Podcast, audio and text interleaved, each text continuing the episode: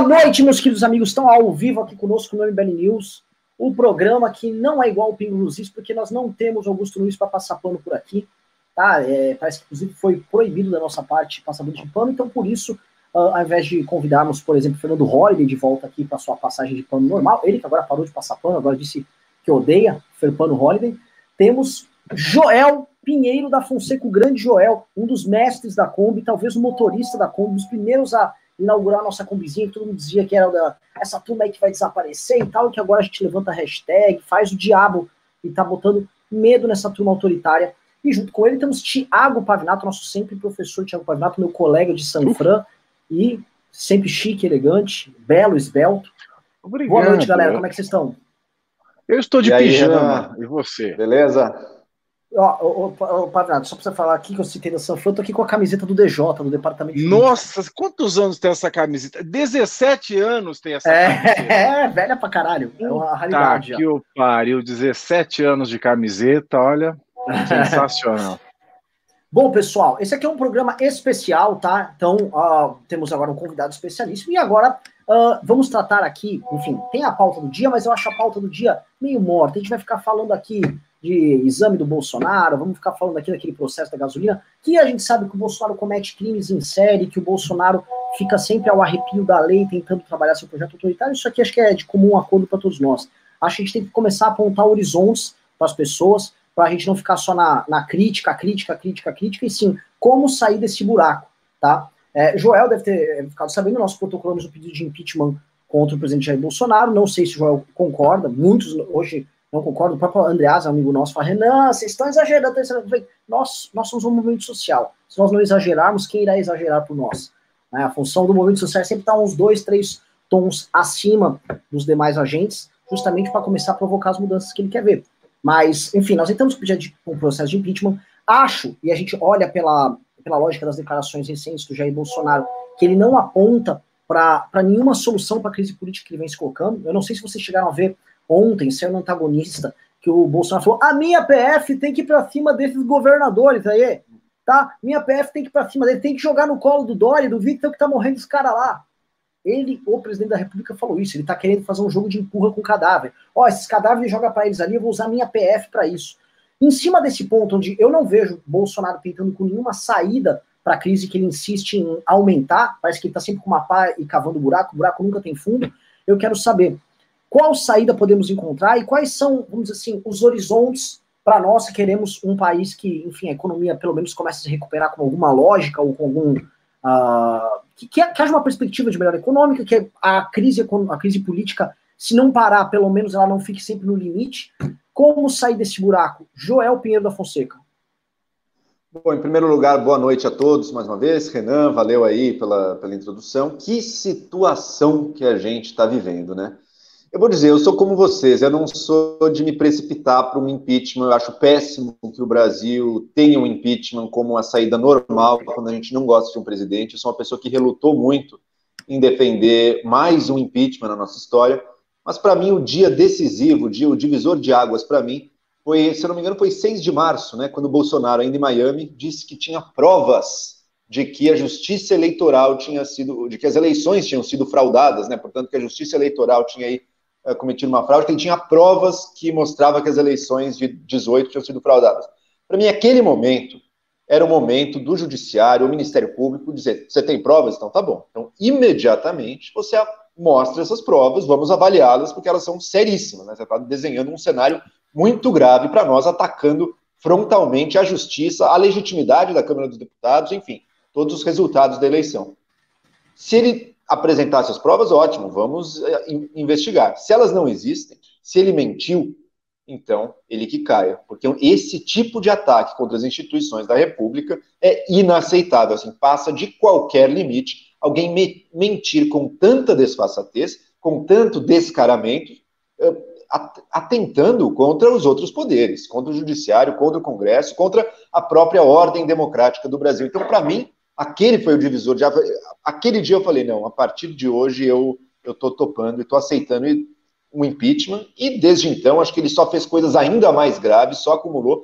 Hoje em dia eu venho defendendo abertamente o impeachment, sim, porque infelizmente a gente está num momento de uma crise seríssima, uma crise que inicialmente, pela primeira vez, não teria sido criada pelo presidente, mas como você bem disse, o presidente conseguiu aumentar, magnificar em muito essa crise, e infelizmente eu não acredito que nenhuma mudança virá na postura do presidente. Eu acho que as pessoas se iludem.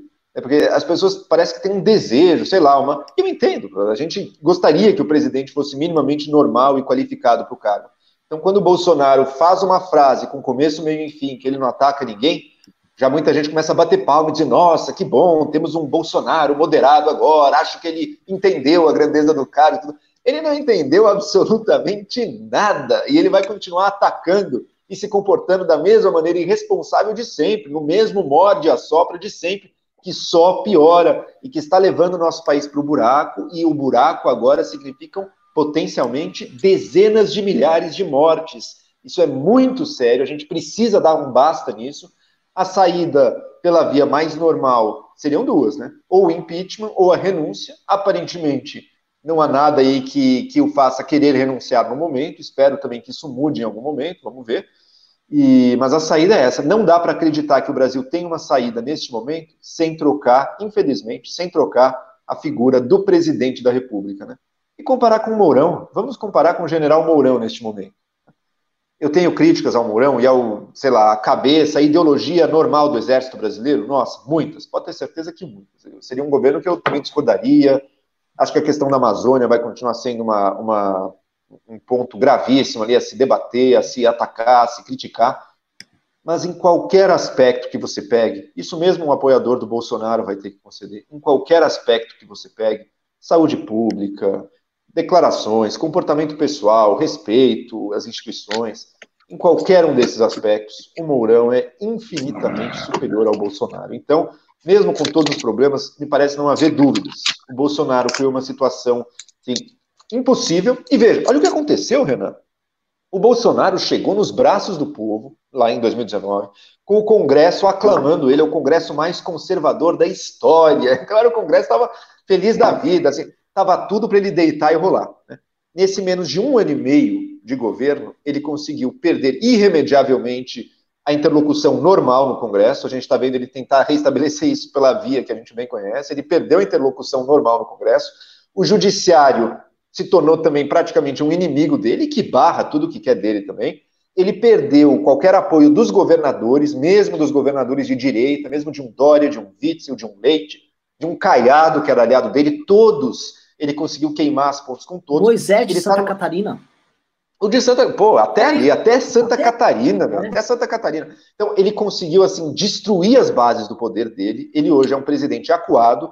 As pessoas, às vezes, eu vejo que ficam intimidadas com o Bolsonaro, mas eu, eu retruco a pergunta seguinte, cara, você tem um governo que não está há um ano e meio no cargo, um presidente não está há um ano e meio no cargo, ou seja, está no começo do cargo, está no momento em que ainda devia ter alguma lua de mel com o presidente. E a única discussão do país nesse momento é se ele vai cair ou não vai cair. Esse é um presidente que se enfraqueceu muito e se enfraqueceu por suas próprias atitudes, por suas próprias ações. E qual que é a última tábua de salvação dele? Ele se enfraqueceu a tal ponto que ele está tendo que vender a própria alma. Ele está jogando no lixo as bandeiras que o elegeram. Eu sempre achei que essas bandeiras eram uma grande mentira, mas enfim, ele tinha essas bandeiras. Uh, anticorrupção, antissistema, liberalismo econômico. Está tudo agora sendo jogado no lixo, a céu aberto, para todo mundo ver. Ele abriu o balcão de negócios com o que há de mais sujo, mais antigo, mais viciado, mais fisiológico na política nacional.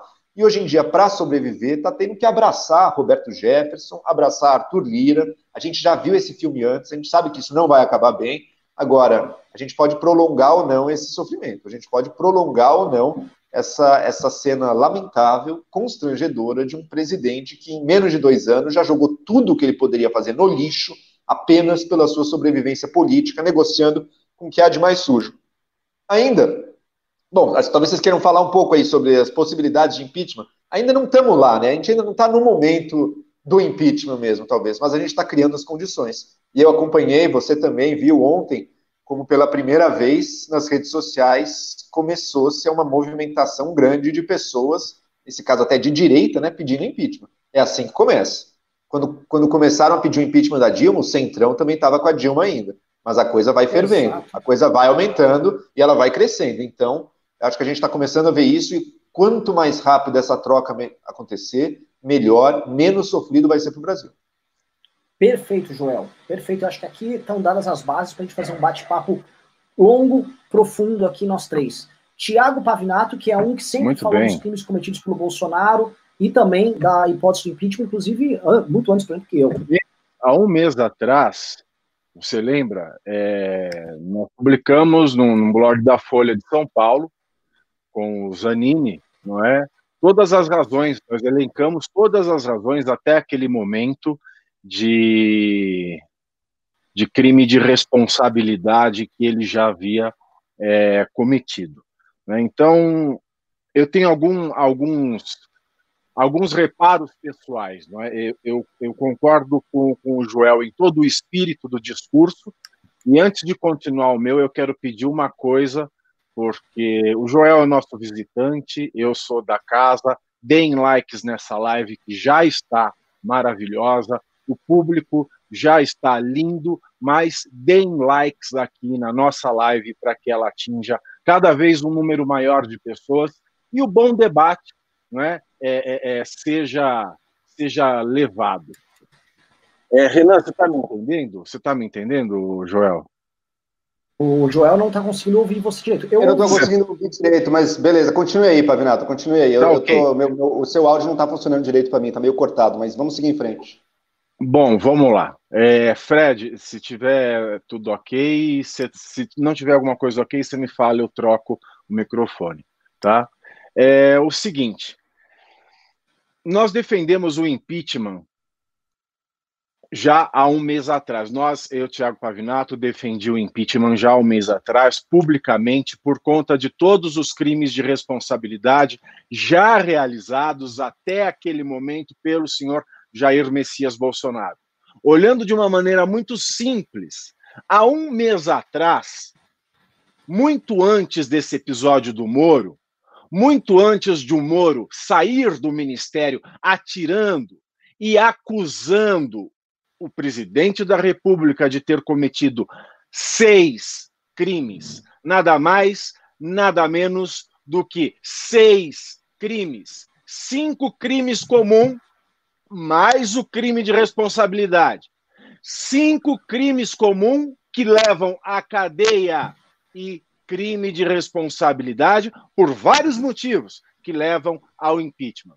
Há um mês atrás, eu, Tiago Pavinato, tentava convencer o movimento Brasil Livre de encampar o impeachment. Um mês atrás.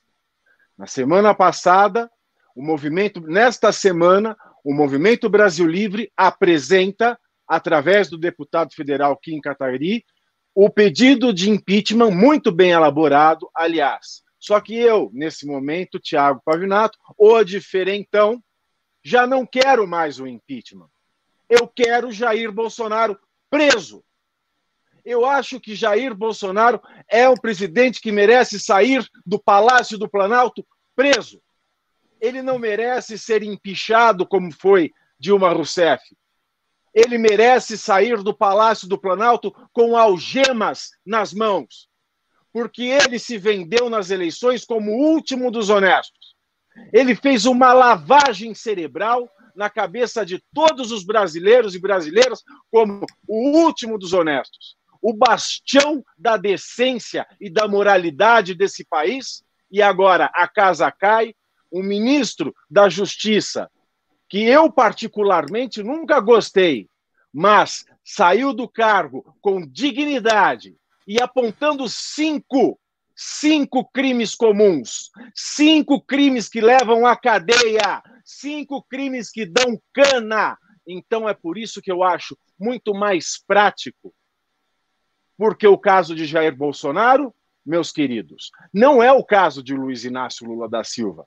Luiz Inácio Lula da Silva, ele foi processado por crimes depois da saída dele como presidente. Então, ele foi julgado em primeira instância, precisou da confirmação da condenação na segunda instância, precisará da confirmação no, no, STJ para depois ter a decisão no STF, para ter o tal do trânsito em julgado. Com Jair Bolsonaro, não, meus queridos. Jair Bolsonaro é o presidente da República. O foro responsável para julgar os crimes de Jair Bolsonaro já é o STF. Portanto, a decisão do STF nos casos dos cinco crimes comuns de Jair Bolsonaro, se comprovados e julgados procedentes pelo Superior Tribunal Federal, já levam este senhor, este mentiroso, este genocida à cadeia. Então, meus, meus queridos, Jair Bolsonaro pode sair preso desde já, porque ele é presidente e a decisão no âmbito do STF já produz o chamado trânsito em julgado. Ou seja, ele, se condenado no STF, já sai com a culpabilidade formada e já pode ir para a cadeia. Então é muito mais simples. Com o pedido do MBL, nós temos hoje na Câmara dos Deputados, lá no gabinete do senhor Rodrigo Maia, 25 pedidos de impeachment. Rodrigo Maia tem 25 pedidos de impeachment para analisar. Um deles, o STF obrigou-o à análise, porque ele ficou lá, parado na pilha é um pedido feito por dois advogados ligados ao Conselho Federal da Ordem dos Advogados do Brasil, que fez um pedido ao STF, que acatou e pediu que fosse analisada a procedência ou não desse pedido de impeachment. Então, mais fácil do que analisar esses 25 pedidos e começar um processo de impeachment e movimentar toda a Câmara, que está se reunindo virtualmente para um processo de impeachment em tempos de pandemia, é mais fácil que Jair Bolsonaro tenha o que ele merece, que é sair algemado, que é descer a rampa do Palácio do Planalto algemado. Por quê? O PGR, o Procurador-Geral da República, Augusto Aras, enquanto Jair Bolsonaro dava aquele show horroroso que o Brasil acompanhou com estupefação aquele pronunciamento ridículo e desconexo em que ele não dizia lé concré, enquanto isso acontecia. Desculpe, o Augusto, é que eu estou um pouco exaltado, que o assunto me vem à, à flor da pele. O senhor Augusto Aras, ele apresentou ao STF um pedido de inquérito dos crimes que o Moro revelou durante o, a sua despedida, durante o seu discurso é, demissionário. Esse pedido está no STF. O STF, no seu sorteio eletrônico interno, é, colocou como relator, deu como relator o ministro Celso de Mello, o Celso de Mello, que é um ferrenho crítico ao bolsonarismo, portanto, as chances desse inquérito ir para frente são de 99,9%. Feito o inquérito, processo penal, como é que se processa um presidente? Feito o inquérito, o pedido do processo penal vai para o senhor Rodrigo Maia, que é o presidente da Câmara. Rodrigo Maia tem que encaminhar isso à Comissão de Constituição e Justiça, e a Comissão de Constituição e Justiça vai dizer se o processo penal pode ter andamento ou não. E nessa briga toda e ridícula que o Bolsonaro abriu no pior momento, no pior momento contra o Rodrigo Maia, as chances da autorização de um processo penal pelos cinco crimes comuns também são na ordem de 80% a 100%. Pavinato? Sim. Vamos lá, vamos, vamos, vamos andando, porque a gente está nessa parte jurídica. Deixa eu só, só resumir, então. então arremata, porque tem muita coisa política para arrematar isso aqui com as provas que o Moro já fez. O cara foi juiz durante 22 anos e não ia acusar sem provas. Inquérito autorizado, processo autorizado, STF julgou, Jair Bolsonaro pode ir em cana. Isso pode ser muito mais rápido do que um processo é, de impeachment. Então, eu, há um mês atrás, era a favor do impeachment, o MBL agora é a favor do impeachment e eu já sou mais favorável à prisão é, do Jair Bolsonaro. Me desculpem, me excedi, mas é que é um assunto que, que me é muito caro e me vê a flor da pele. Eu vou, eu vou passar a bola de volta para o Joel e vou pegar o gancho das duas coisas. Porque, assim, quando a gente fala em impeachment, né, é, é um processo que eu vivi muito, eu vivi na pele o processo de impeachment do Dilma Rousseff. E a gente via as indas e vindas do processo de impeachment. Eu fiz hoje, inclusive, uma thread, um fio, no Twitter, uhum. respondendo a Vera sobre isso. É, Vera, nossa amiga, respondeu, digo respondendo, que hoje em dia, em tempos de Rodrigo Constantino, você fala que respondeu a Vera, mas que você xingou a Vera. Não, não, discordei dela em dois pontos ali. Que a questão é o seguinte: é, o impeachment é um processo que se constrói e ele tem idas e vindas. Mas esse impeachment aqui tem muito mais a cara do impeachment do Fernando Collor de Mello do que do impeachment da Dilma Rousseff, que impeachment de você teve realmente que convencer as forças políticas, você teve que realmente convencer a, a imprensa. Havia um trabalho enorme de, de, convencimento do empresariado, todo mundo, todo mundo ninguém sabe. Tava, estava 13 anos com o PT no poder. Era um processo naturalmente traumático. O do Bolsonaro, não, esse convencimento já não é tão necessário. Um ou outro setor, especialmente no mercado financeiro, ainda está com o Bolsonaro, e o restante, ou seja, a, a, as elites, eu uso elite aqui como um termo pejorativo, as elites em geral na sociedade brasileira já consensuaram que o Bolsonaro é um, é um problema, é um incômodo. Isso vai desde os governadores, desde a Federação dos Prefeitos, desde o Supremo Tribunal Federal, para a comunidade jurídica, vai para o vai Congresso Nacional, vai para grande parte do empresariado, vai para mais de 60 e, 60 e poucos por cento da população que hoje consideram o governo dele ruim. Ou seja, a, a coisa já está construída. Então, é um processo muito mais fácil do que a gente imagina, porque as pessoas têm como comparação o processo de Rousseff, que foi um processo muito doloroso e foi um processo que foi duro, foi difícil, com muitas indas e vindas. Eu não vejo vindas, eu só vejo idas, porque olha só, Joel, vou pegar esse gancho do Pavinato agora jurídico e vou jogar para você. A gente tem aqui um inquérito que vai pegar o Carluxo e, e tá, assim, tá batendo na porta dele. Outro uma investigação pesada que está pegando Flávio Bolsonaro e, eventualmente, né, eu, não, eu, eu, eu não sei assim, se, se aquilo, aquilo que saiu no Intercept na segunda-feira procede, mas em sendo verdade que há vínculos dele com milícias, ele utilizava dinheiro desviado da rachadinha para investir em milícia, né, e eu não duvido de nada disso, tá? Porque, é, é, de fato, o, o dinheiro, o, todo mundo imagina que a rachadinha, a rachadinha classicamente acontece em gabinetes, para você se apropriar daquele dinheiro e aquele dinheiro ir para o bolso do deputado para duas coisas. Um, para ele enriquecer, e dois, para ele financiar sua próxima campanha. É um, é um moto perpétuo que os caras fazem ali. O, o, no, no caso do Flávio, não, tem uma sofisticação ali. Esse dinheiro da rachadinha é retirado ali, ele é lavado, com, lavado ilicitamente junto com a turma da, da, da milícia, e retorna para ele aí sim como lucro e dividendo de uma operação criminosa. Tá?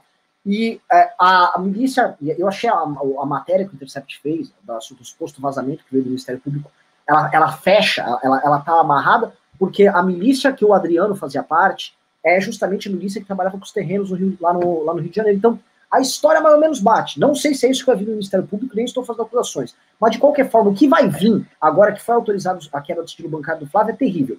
Ainda temos os vazamentos do Sérgio Moro. Temos agora as pessoas percebendo a insensibilidade do Bolsonaro diante dos números galopantes do crescimento do coronavírus no Brasil. Temos também a crise econômica que está chegando e está batendo na porta das pessoas. Tá? Temos, então, assim, uma crise econômica, política e jurídica para a família Bolsonaro gigantesca. Então eu não vejo muitas indas e vindas nessa história, eu só estou vendo indas, idas, né? Não tem vinda mais. É só drama e é só, como diz oh, um cara do mercado, Café com Ferro tem uma pica contratada do tamanho de um cometa, do tamanho de um bonde, para o senhor Jair. Como você vê isso? Como você, como analista, olhando em perspectiva, tendo, tendo em vista todas essas coisas que estão acontecendo ao mesmo tempo, né? Como, como você acha que os tomadores de decisão é, políticos do Brasil devem ver este drama dado? É tudo ao mesmo tempo, né, Renan? Agora surgiu essa que achei linda ainda por cima. Fux encaminha a PGR notícia crime por desvio de combustível de Bolsonaro, né? Todo, todo o passado dele, que obviamente é permeado por essas ilegalidades da política fisiológica brasileira, por um lado, e por outro, com possíveis, daí o que é muito mais grave, possíveis vínculos aí com o crime organizado mesmo, tudo isso começa a vir à tona nesse momento de fragilidade do Bolsonaro, né? Ele ainda não deu o seu último suspiro, mas a coisa está caminhando muito forte. Né? Agora ele tem uma tábua de salvação. votos no Congresso. Ele conseguiu separar um pouco o Rodrigo Maia dos deputados do Centrão, PP, PTB, PSD, republicanos, PL. Isso dá uma sobrevida a ele. Agora, cada nova notícia ruim que apareça, cada nova mostra de apoio popular ao impeachment, pode ter certeza que vai aumentar o preço que o Centrão vai cobrar do Bolsonaro. Porque eles não têm nada a perder. Eles estão ali. O Bolsonaro entregou tudo. O Bolsonaro está entregando tudo. Eles vão querer sempre mais. Uma vez que você pula no colo dessas pessoas, você não sai mais do colo deles. E o discurso é tentador. Veja, Roberto Jefferson virou um defensor do, do, do, da família, contra o marxismo cultural. O cara, o cara adota o seu discurso uhum. na hora, assim, na hora. Você virou ali o. Parece que o cara sempre foi aluno do Olavo de Carvalho. Não, tamo junto, é isso mesmo, coisas. Tá restaurando o cristianismo. É, vamos restaurar o cristianismo, com o Arthur Lira aqui, ele vai ajudar na, na, tradição e valores do Ocidente. Não, com certeza, com certeza, assim, estamos juntos por esse trabalho o Bolsonaro ele vai intensificar o discurso ideológico agora, para ver se ele mantém um pouco dessa militância ativada, e ele já perdeu parte dela? E ele vai se basear nos votos que ele tem no Centrão. Neste momento, parece que o Congresso não tem impeachment ainda não, não tem voto no Congresso. Mas a cada nova má notícia, a cada nova acusação, tem o teste de coronavírus do Bolsonaro, que está se tornando um, um negócio cada vez maior. Eu ainda acho que esse aí é uma pegadinha que ele armou, hein? Mas enfim, a gente em breve vai descobrir se é ou se não é uma, uma pegadinha armada por ele ou não.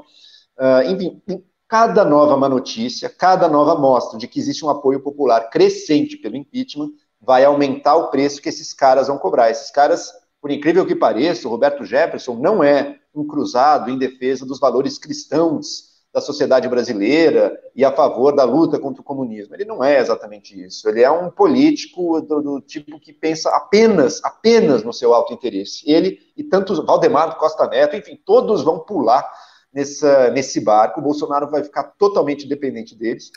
E você citou uma classe aí que eu acho relevante de trazer, né? Mercado financeiro. Uh, pessoas do mercado, né? Eles ainda estão com o Bolsonaro, mas por um motivo.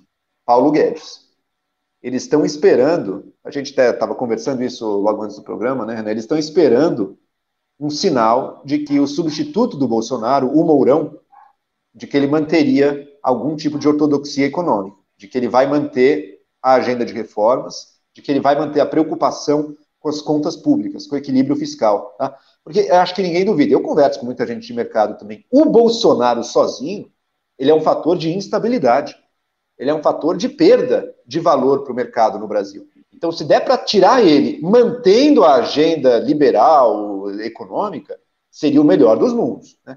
A questão é que, realmente, não está 100% claro de que esse seria o posicionamento do Mourão ainda. A gente não sabe. Será que ele iria para esse lado ou será que ele iria para o lado de um desenvolvimentismo militar uh, a lá projeto pró-Brasil, aí, a lá plano pró-Brasil? A gente ainda não está totalmente claro isso mas cada vez mais pessoas, inclusive do mercado financeiro, já estão plenamente convencidos de que o Bolsonaro em si mesmo ele é nocivo para a economia brasileira. Porque, bom, ok, ele botou um ministro ali que tem um discurso liberal. Mesmo nos melhores dias do governo, esse ministério liberal, digamos que entregou bem menos do que o que se esperava, né? não teve aqueles resultados maravilhosos. Agora, durante a crise, a pandemia, bom, agora praticamente esquece né, as promessas todas que eram feitas e que o Guedes ainda faz, mas enfim, está muito difícil. Se ele não conseguiu em 2019, conseguir em 20 ou 21 parece ainda mais difícil. Né? Se houver um sinal claro de que o Mourão vai manter essa agenda, seja mantendo o Guedes ou então procurando outro, mas alinhado com essa agenda, eu acho que a gente vai ver, inclusive, cada vez mais nomes importantes do mercado financeiro vindo para a defesa do impeachment. E outra, se o Guedes sair do governo, daí essa mudança é automática. Uhum. Se o Guedes se convencer que o teto vai furar, ele sai do governo e perde o apoio dos liberais, mercado financeiro e tudo aí. Agora, o Guedes parece que vai se segurar bastante também. Então, eu acho que a gente está num momento similar a 2015, né? O impeachment ainda não está na nossa porta. A gente ainda não tem Congresso, tem algumas classes aí defendendo o Bolsonaro, tem esse apoio político, mas a gente está se encaminhando para ele e me parece que o Bolsonaro se colocou num caminho que é quase inevitável. Como é que você sai do colo do centrão, uma vez que você pulou em cima dele? E, e veja, o Bolsonaro passou alguns anos da vida dele, da carreira política de 30 anos dele, digamos que 25 foram passados na mais pura velha política imaginável, e cinco desses anos, com CQC, Luciano Jimenez e não sei o quê, ele passou a, passou a mudar um pouquinho e, e, e a defender, no discurso, pelo menos, uma coisa diferente, né? essa, essa visão antipolítica, essa visão antissistema. Né? E que considera toda a política como sendo suja. Né? Você negociar politicamente em nome de propostas, articular no Congresso, não, isso é sujo, isso é corrupto em si mesmo. Quando uma pessoa que passou anos jurando que negociação política é algo sujo, quando essa pessoa ela tem que fazer negociação política, como o Bolsonaro está fazendo agora, você pode ter uma certeza: essa negociação política dela será suja. será justamente tudo aquilo que ela sempre falou. E essa, o que, que ele está. Veja, ao negociar com o centro, o que é uma boa negociação política? Uma boa negociação política, ela inclui, evidentemente, interesses políticos em jogo, mas também propostas. Ela é uma discussão propositiva. Olha, eu acredito nisso, eu quero esse tipo de medida. Você acredita naquilo. Bom, não dá para fazer tudo, a gente precisa de apoio para conseguir, então vamos, olha, eu cedo nisso, você cede naquilo, a gente faz isso e encaminha e temos aí um projeto, alguma coisa que funciona e algo que gera algum benefício para o Brasil. A negociação política do Bolsonaro agora é zero isso. Ela é puramente fisiológica, ou seja, puramente visando a sobrevivência política dele. Eu te dou os fundos, Fundo Nacional de Educação, Funasa, enfim, tem um monte de coisa aí já na, no balcão de negócio. Eu te dou o fundo, né, literalmente, né? Eu te dou todos os fundos, cargos e você me dá a sobrevivência. Pode ser? Pode. É essa negociação, essa negociação mais improdutiva, zero propositiva, suja mesmo, dentro da lei, mas suja. Suja porque ela não atende ao bem comum, é o interesse egoísta dos políticos sem nenhuma preocupação com o bem comum. É isso que o Bolsonaro está fazendo, com as pessoas mais especializadas nisso, que talvez o mundo já tenha conhecido, e ele não vai sair do colo desse povo tão fácil, mesmo porque quanto mais disso ele fizer, mais difícil será para ele manter a militância ativada. Porque o, gado pode ser meio alienado, mas em algum momento o malabarismo mental pesa. Sabe? Em algum momento, calma, peraí, agora eu estou atacando o Sérgio Moro e eu estou tendo que defender o Arthur Lira, que uma hora a pessoa, não é que ela deixa de ser bolsonarista, mas uma hora ela pelo menos ela dá um passo atrás e fala, não, peraí, eu não estou mais aguentando ser tão ofendido, está crescendo o número de pessoas que me batem, eu não sei se eu acredito nisso direito, ainda gosto do Bolsonaro, mas não sei, vou sentar aqui, não vou mais participar disso isso vai, isso já está acontecendo. Eu conheço pessoas que largaram isso e vai acontecer cada vez mais. Então me parece o caminho do Bolsonaro é quase, sim, é quase certo. Ele está num caminho, é o que o Collor falou, né? Ele se colocou num, o Collor conhece bem esse caminho, foi o caminho dele também. Ele não tinha uma militância, assim, mas fora isso foi o caminho dele. E me parece quase certo que vai rumar para o fim do governo. Não dá para prever o futuro. Na política, sempre novidades podem aparecer e mudar o jogo. Mas o caminho que ele se colocou de si mesmo o leva para sua morte. Maravilhoso. Novamente, sua fala deu um ensejo aqui para dois assuntos que a gente consegue tratar. É, modelos de governabilidade, como o Bolsonaro destruiu a própria é, governabilidade aqui, e também a, a, o que você colocou aqui agora no final. É, é ele está caminhando, ele está arrumando para o precipício e ele parece que ajuda e acelera. E você colocou um ponto que acho que é, é interessante a gente começar a ver isso, que ele está inviabilizando qualquer defesa racional do próprio governo por parte do gado. Então, o gado que quer tentar fazer uma defesa racional, ele já não tem mais argumentos. E cada vez menos ele vai ter. E aí ele parte só para uma defesa mística do Bolsonaro. É, a defesa hoje do Bolsonaro tem que ser uma defesa quase esotérica. Hoje, os defensores. Eu, eu tô, por conta do MBL ter pedido.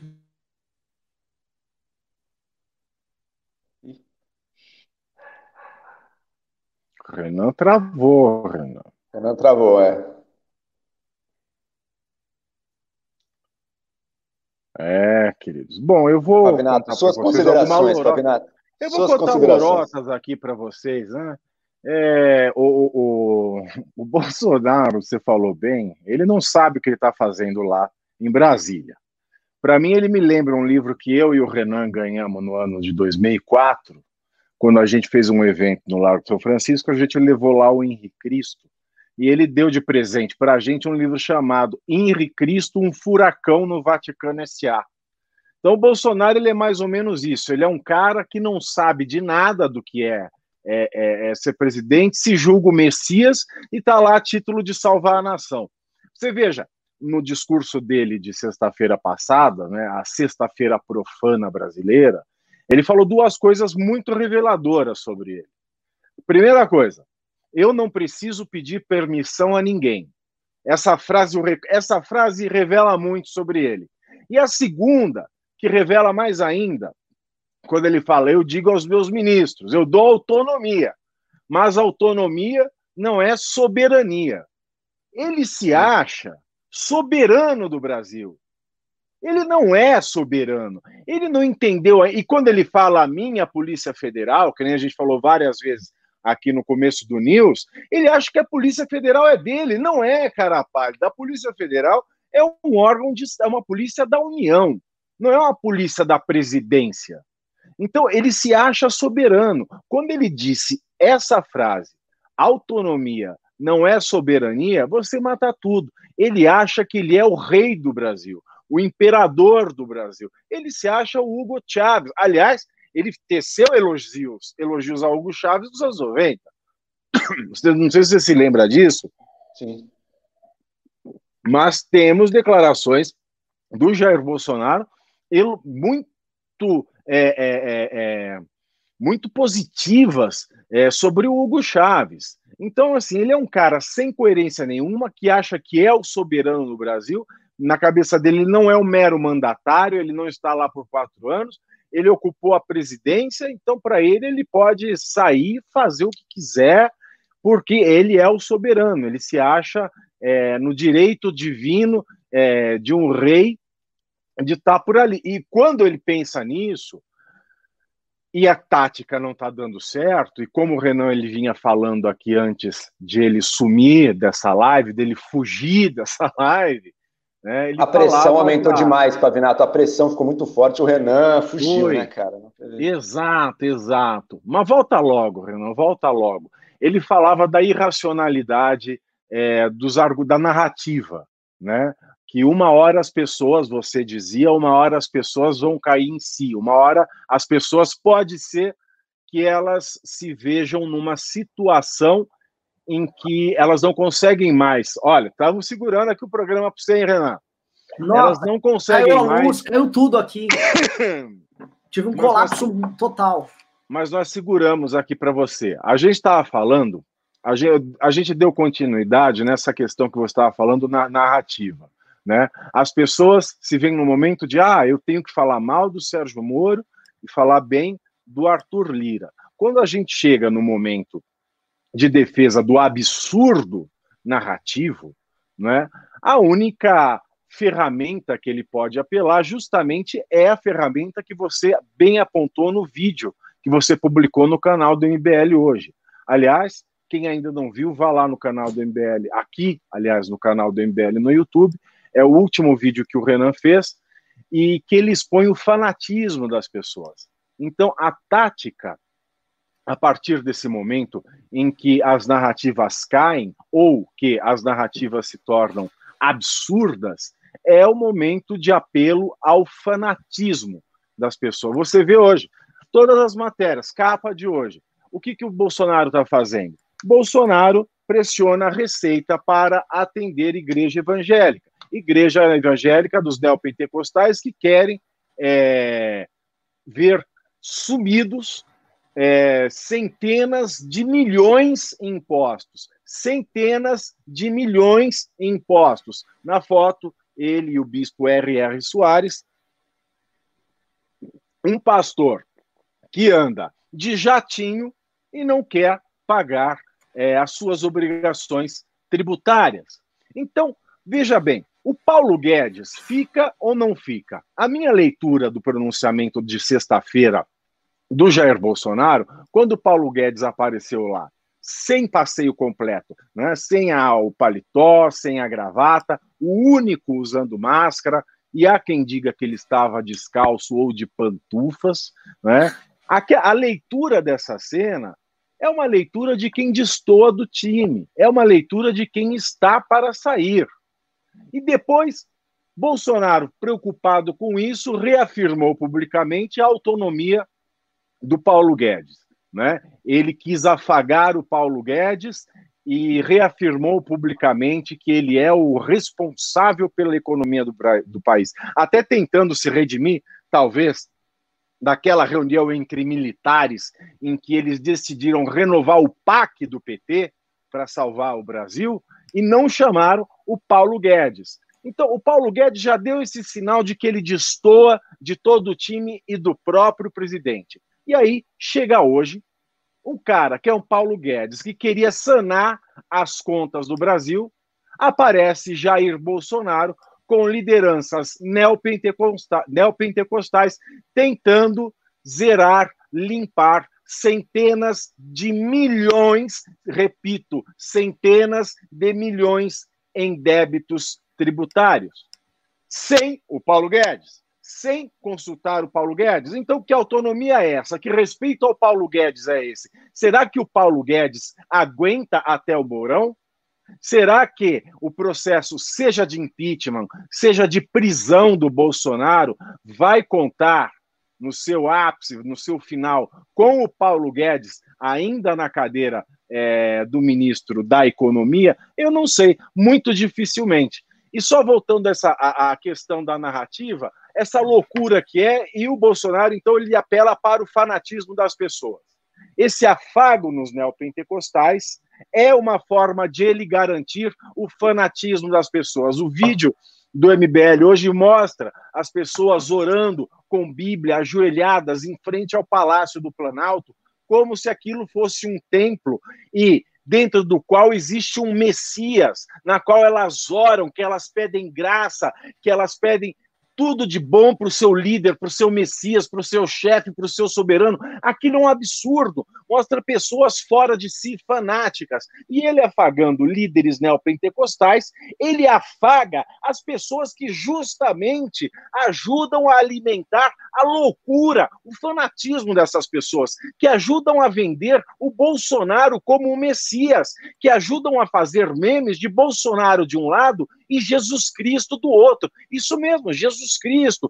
Tem pastor neopentecostal vendendo Jair Bolsonaro como Jesus Cristo, como o enviado de Jesus Cristo para salvar o Brasil. Então, só o discurso fanático hoje segura o Jair Bolsonaro. O próprio pronunciamento de sexta-feira, eu volto a ele. A configuração daquele pronunciamento com Jair Bolsonaro no meio, em cima do púlpito, como se ele tivesse sentado numa mesa de jantar, e ao lado ministros e pessoas mais chegadas, aquilo em semiótica, né? Semiótica é o estudo dos signos, né? Como é que os sinais é, é, é, de, de uma cena, de uma fala linguística, de imagem, podem influenciar sem que as pessoas percebam o entendimento delas, aquilo, a semiótica daquele pronunciamento é a Santa Ceia. Então, um discurso desconexo daquele encontra na imagem um símbolo religioso que vai tocar a consciência do brasileiro com menos educação, mas temente a Deus. Ele vai assistir aquilo, não vai entender nada do discurso, mas ele viu uma imagem que remete a um símbolo sagrado. Então, no entendimento desse brasileiro com menor grau de educação, mas fortemente temente a Deus, ele vai ter uma imagem de um símbolo santo e vai acolher a palavra do presidente, mesmo que ela não faça sentido nenhum.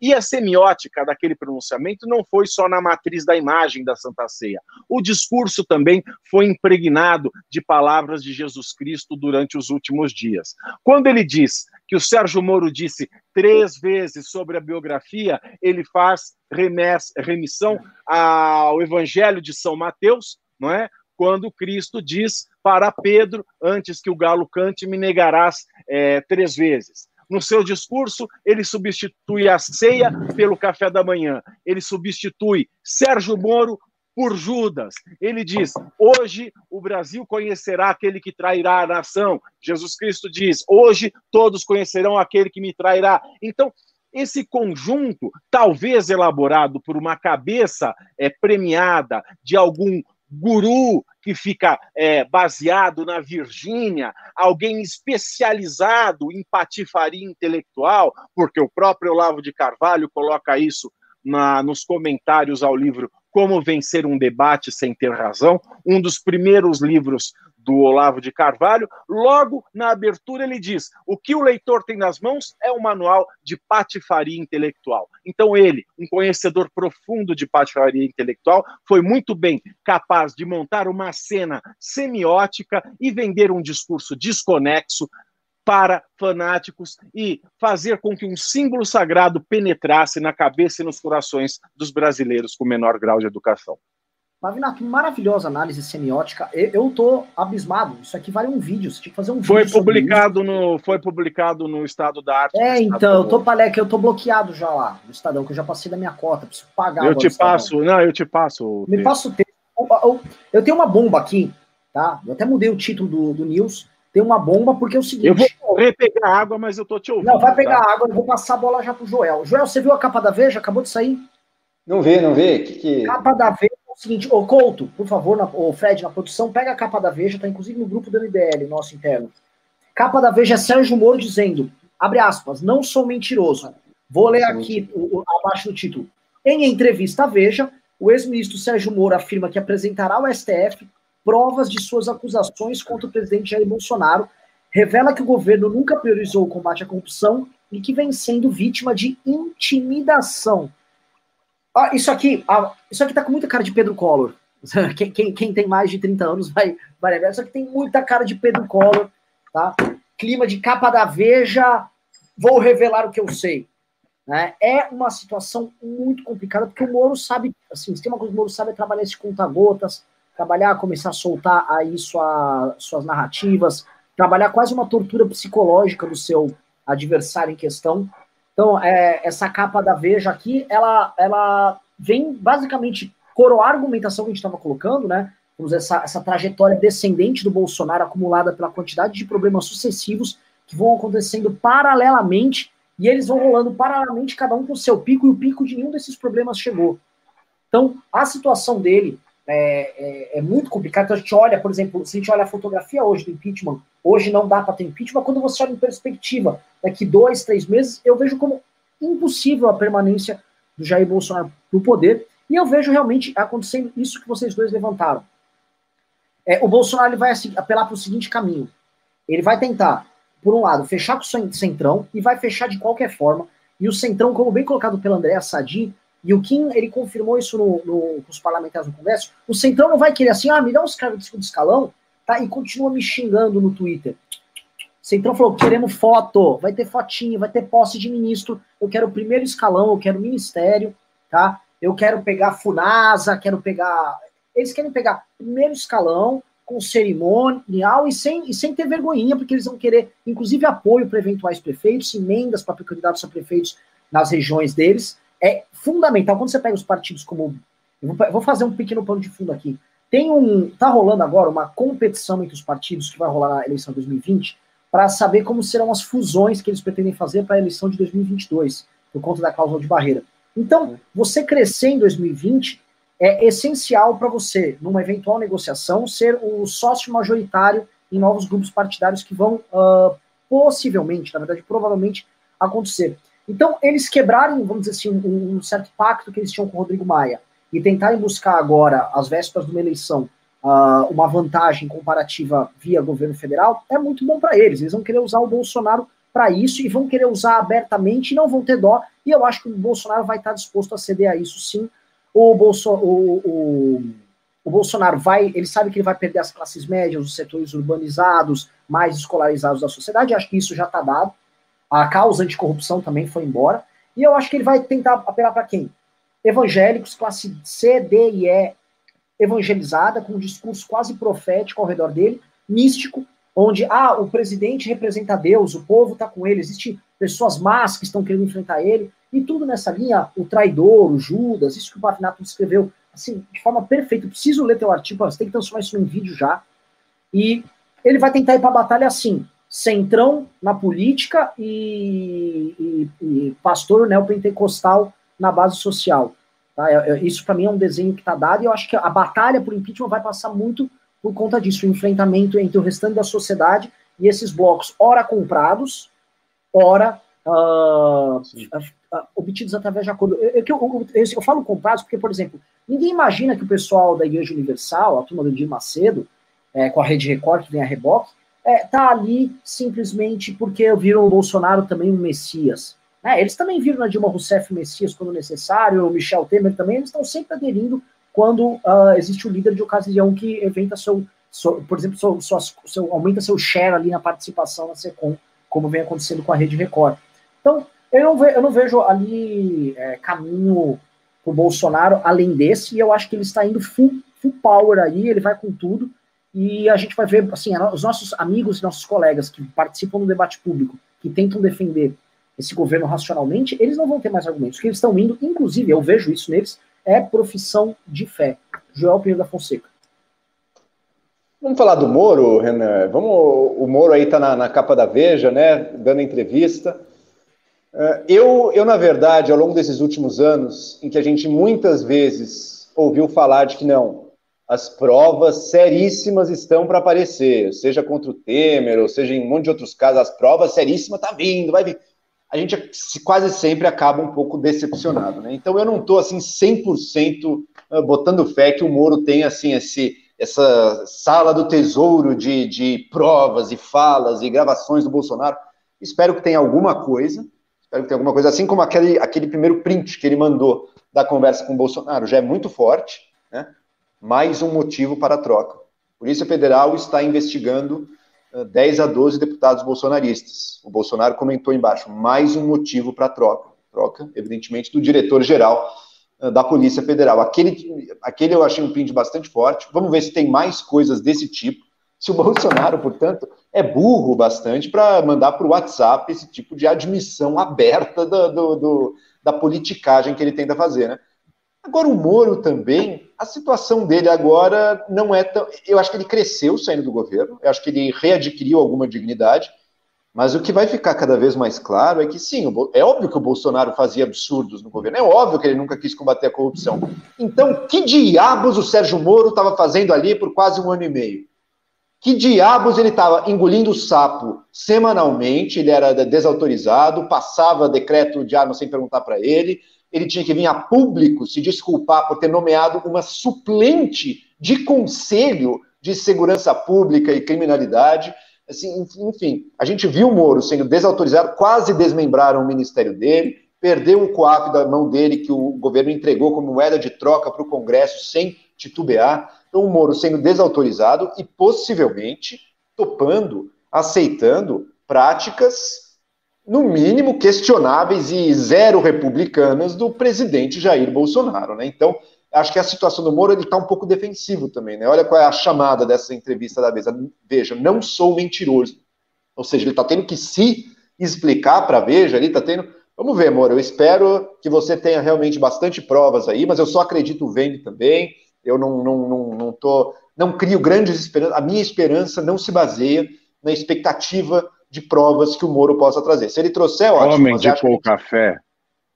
Exato, exato, são homens de pouca fé mesmo. Eu acho que não depende disso, e temo o caso para tirar o presidente, o número de crimes que o Bolsonaro cometeu, não escondido ali com o Moro, mas a céu aberto, já é grande o suficiente. E o caos que ele promove diariamente, e a destruição e as mortes na epidemia do coronavírus, que são decorrência direta da omissão, da zombaria e da covardia do presidente Bolsonaro, quer dizer, isso em si mesmo já é de uma seriedade tão grande que eu não acho que tem muita, muito como alguém minimamente razoável está contra o impeachment nesse momento. E por isso ele está se vendo forçado a fazer esse movimento, a se jogar nos braços do Centrão. Eu acho, eu acho até positiva essa troca de eleitorado dele, viu? Que o Datafolha já deu, né? Ele está perdendo apoio nas classes mais altas e está ganhando nas classes mais baixas o Datafolha ligou isso mais até com a questão do, do auxílio, né, do auxílio emergencial, que esse seria uh, motivo. Eu acho excelente. Porque, veja, esse, esse bolsonarista fanático que está nas redes sociais, que faz carreata e tudo mais, esse cara é o que ele está perdendo agora. E o que ele está ganhando, o eleitor pobre no Brasil, o eleitor pobre no Brasil, ele é individualista, no sentido de que, meu, é óbvio que eu estou com o político aqui agora, mas porque eu estou ganhando. E se eu não estiver mais ganhando também, porque o importante é eu conseguir sobreviver num país tão injusto, tão violento, tão dificuldades, o importante é isso. Então, se eu não tiver mais também, se eu estiver sentindo que o presidente ali no fundo ele está indo contra os meus interesses, eu também largo mão do presidente, não me sacrifico em nome desse presidente. Então, essa troca de eleitorado eu acho positiva, inclusive, para o movimento de derrubá-lo. Vão ser eleitores também com menos influência sobre os meios de comunicação de maneira geral. Então, acho que o Bolsonaro se enfraquece também aí, embora ele ainda mantenha na porcentagem o mesmo número de pessoas que consideram o governo dele bom, mas é de uma qualidade de militância e de adesão muito menor do que o que ele tinha antes, quando o pessoal toscão, da classe média, da elite, puta que pariu, na boa, cara, na boa. Uma pessoa com curso superior não tinha o direito de ter defendido por tanto tempo as asneiras, as imbecilidades, as indignidades que a gente viu no governo brasileiro, né? Mas já passou também, eu não sou de ficar guardando ressentimento. Se mudou, mudou, venha com a gente, não tem problema nenhum. Mas isso está mudando, finalmente está mudando e tem gente que está caindo a ficha nesse momento. Eu vou te falar, viu, Joel? Não vai facilitar para ele, não vai facilitar. Desculpa te interromper, mas você falou uma coisa crucial.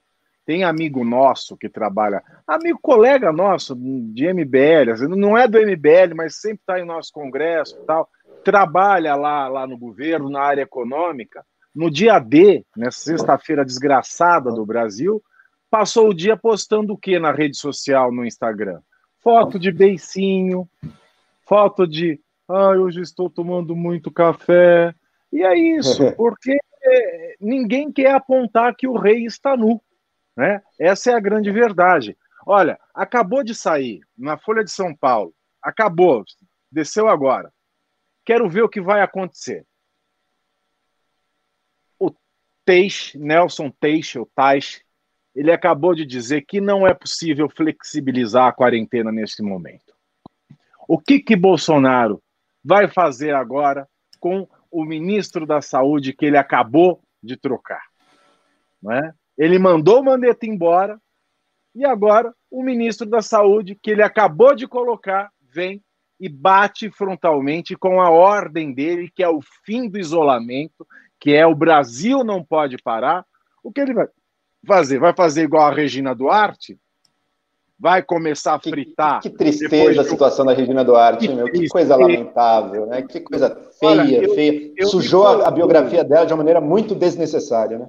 Não, ela acabou com a biografia dela. Se eu tenho, se tem uma pessoa que eu tenho pena nesse país, essa pessoa se chama Regina Duarte. Então, olha, notícia que acabou de sair, fresquíssima para quem quer acompanhar. O Nelson Teixe Taixe acabou de é, enfrentar frontalmente uma decisão do Jair Bolsonaro, dizendo que o isolamento não pode ser flexibilizado nesse momento de ascensão de casos e mortes é, no Brasil. E, Joel, você falou, é, a gente estava falando do Sérgio Moro, né? O Sérgio Moro sai na capa da Veja diz: não sou mentiroso.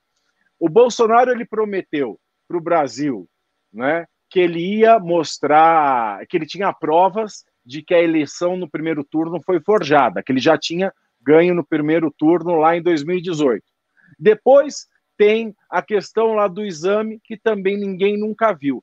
E hoje, é, hoje, não, ontem, no final da tarde, ele disse que mostraria vídeos de reunião dele com o Sérgio Moro para que o Brasil visse como ele trata os ministros. Então tá aí mais uma coisa para conta do Jair Bolsonaro que a gente nunca vai ver, que é cabeça de bacalhau, enterro de anão, o exame de coronavírus, as provas da fraude na eleição de 2018 e os vídeos da reunião do Jair Bolsonaro com o Sérgio Moro.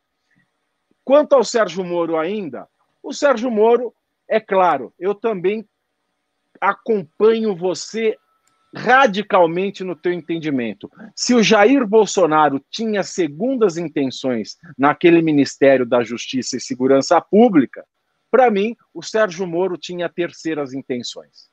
Não é possível ele ter ficado pastando, realmente pastando, desde o caso da Ilana Sabó, né, uma suplente de conselho, que porque teve um tem uma inclinaçãozinha com o pensamento de esquerda, ele ter sido humilhado daquela maneira para tirar a moça e se explicar publicamente.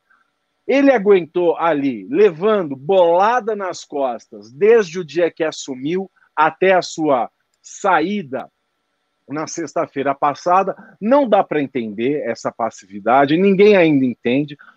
Somente uma nomeação ao STF explicaria essa resistência, essa persistência, mas eu acredito ainda, pessoalmente, mas isso é uma crença. Né? E crença a gente não comprova, crença é uma coisa de fé. Né? A minha crença, e a crença de muita gente com, com, com as quais eu conversei, a crença é de que, de fato, o Sérgio Moro estava aguentando aquilo por uma vaga no STF. Mas ele deu sorte. E a sorte do Sérgio Moro se chama burrice alheia. E a burrice alheia tem nome. Se chama Carla Zambelli. Eu acho que foi um golpe de sorte tamanho ele ter tratado, a Carla Zambelli ter feito aquela proposta indecente, que não se faz por escrito. O Brasil está cansado de saber que tudo vaza.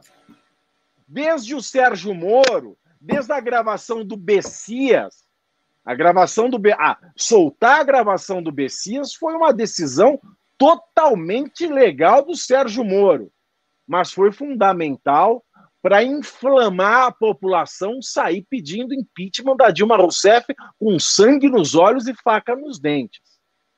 Então, o Brasil está cansado de saber que não se fala nada é, comprometedor ao telefone, não se escreve nada comprometedor no Telegram, no WhatsApp. Só gente muito burra, só gente muito estúpida estúpida que conta com a impunidade ou que acha mesmo que é o Messias tocado por Deus, que não corre esse risco, comete essa bobagem.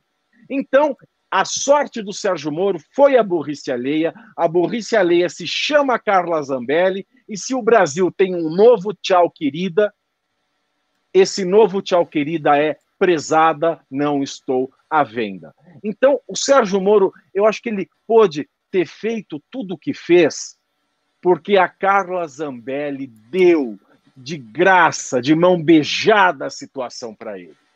Ela fez a bobagem, a cagada de querer vender o cargo, algo que talvez já estivesse certo, algo que talvez ele tenha mesmo combinado com Jair Bolsonaro nos bastidores, sem microfones, sem celulares, sem registro, algo que nenhum de nós, meros mortais, iria ficar sabendo. Talvez isso fosse algo que ele estivesse costurando com parlamentares da base do presidente, mas por via oral, em conversas presenciais.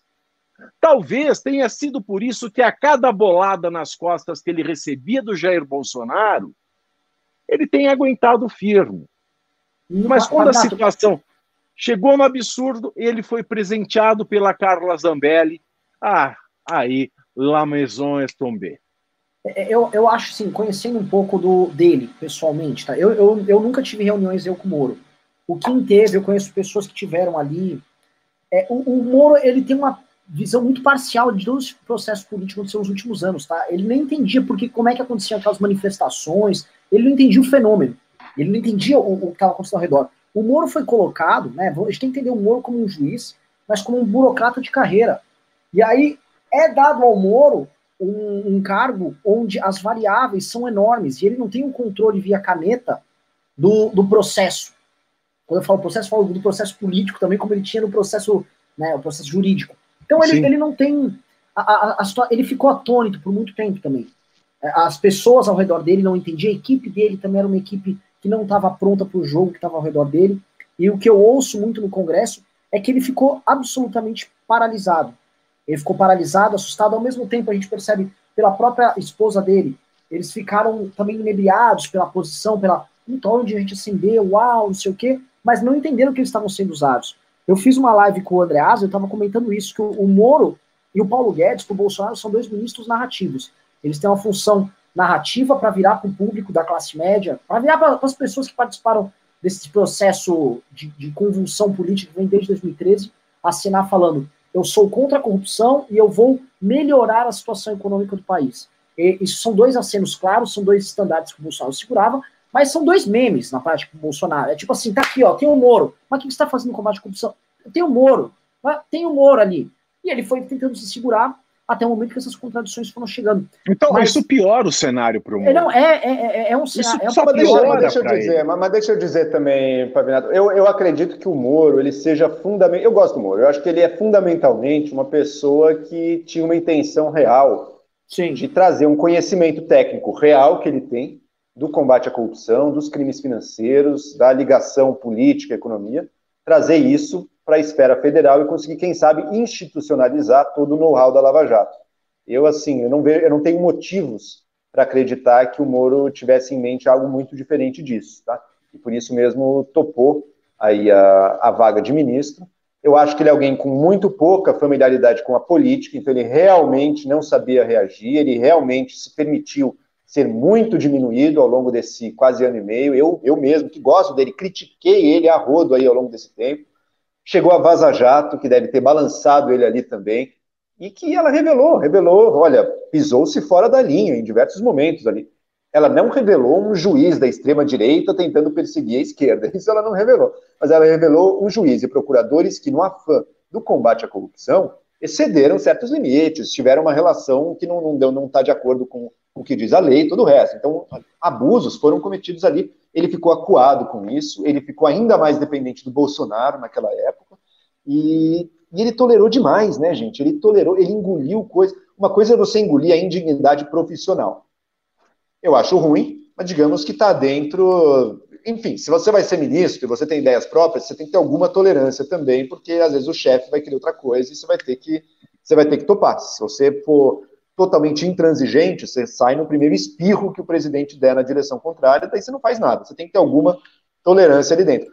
Agora, outra coisa, e isso é que vai começar a aparecer ou não, é o quanto essa tolerância do Moro também não talvez tenha se estendido sobre ações ou intenções claramente criminosas do Bolsonaro. Eu acho que o Bolsonaro, inclusive, não revela, não vai revelar esses vídeos aí, porque ele se deu conta de que, assim como os prints que a própria Zambelli revelou, isso aí ele ia estar produzindo provas contra ele mesmo, se ele revelar esses vídeos que ele está falando aí. Eu acho que eu, na cabeça deles, quer dizer, vai tudo pegar bem, mas não, às vezes eles revelam uma, uma troca de mensagens que a pessoa está ali efetivamente cometendo um crime, ou então se queimando ainda mais. Veja, a Zambelli, foi o Moro que revelou o print da Zambelli tentando trocar uma, uma venda ali de cargo com ele Nítido. do STF. Isso gera, assim, horroroso da parte dela. Agora, no que ela revelou, ela revela que também o Planalto estava junto, ou seja, ela, na, na, na, tentativa de se de proteger, ela, ela trouxe o presidente para diretamente dentro da, da coisa, daquela transação completamente antiética, ilícita, enfim, uma sujeirada que estava sendo tramada na é, ela assume, o ministro. Ela assume que comete o crime e ainda faz um videozinho se dizendo chateada, triste, porque não se faz. Porra, você recebe da tua afilhada de casamento um WhatsApp falando assim: olha, eu acabei de matar meu filho de cinco anos e enterrei é, aqui, enterrei aqui no meu quintal. Você acha que eu devo desovar o corpo em outro lugar? Você recebe uma mensagem dessa, você não vai para a polícia? Ou você vai ajudar a desovar o corpo? Não, e outra, Pavinato, e outra. E não é só isso. Além, além disso, o Moro, quer dizer, não é nem que ele viu esse crime acontecendo e está e tá revelando, que já seria totalmente válido, como você disse. É outro. Ele está sendo publicamente acusado pelo presidente. A Zambelli, a filhada de casamento dele, é cúmplice dessa acusação. Ele tem que agora, com uma, um, para proteger a honra de uma pessoa que é cúmplice de uma calúnia contra ele próprio, ele, não teria que revelar os prints, é quase uma piada você falar uma coisa dessa. É óbvio. Você está ajudando alguém a me caluniar, eu vou te mostrar no print que eu tenho com você que é tudo mentira, e que você é a grande mentirosa, é óbvio. Quem levanta isso já está vivendo num mundo de fantasia bolsonarista do, do, do, mais completo desespero, inclusive. Porque é na, na falta de qualquer coisa para acusar o Sérgio Moro, dizem, ah, ele não deveria ter revelado o print. Boca, o cara está sendo acusado por você. É óbvio que ele vai usar o print que você deu para ele para se defender da sua acusação falsa. Que absurdo você achar que, que não é assim que funciona, sabe? É, é uma mostra de desespero e da falta de qualquer substância na posição bolsonarista. Porque se tivesse um podre do Moro, esse seria o momento para eles meterem a faca mesmo. Imagina se o Moro tivesse na mão do presidente. Imagina se o Moro tivesse aguentando tudo, porque, ó, Moro, eu sei o seu podre também. Então você fica pianinho aí e você vai aguentar tudo sim, porque a gente afunda junto. Aparentemente não era o caso, aparentemente ele não tem nada contra o Moro. Até o vídeo que ele prometeu, eu acho que deve incriminar mais ele próprio do que o ministro dele. Então acho que esse vídeo não vai aparecer. Olha, é... excelentes pontos aqui. Eu vou fazer, uma, vou fazer um chamado aqui pro pessoal agora da live, tá? Primeiro, pessoal, estamos com 4.200, 4.100 e 4.200 pessoas aqui. Há um pouco de gado, então eu vou pedir para os boiadeiros que estão no chat aí, mandar um monte de boizinho aí para o gado ficar irritado. Gado, vai embora, não queremos vocês por aqui. Ou se vocês estão aqui, pelo menos assistam para tentar uh. instruir. Toca o berrante aí, Joel. E eu e peço também para vocês o seguinte: agora são 8h13, quando for 8h20, nós vamos começar a ler o superchat, tá? É, preciso de superchat, estamos num momento de crise, então se você puder doar, é, a gente chama de pimba aqui no programa, doar qualquer coisa, ajuda a gente aí. A gente, tá, a gente adotou a política de pagar integralmente o salário dos colaboradores do MBL.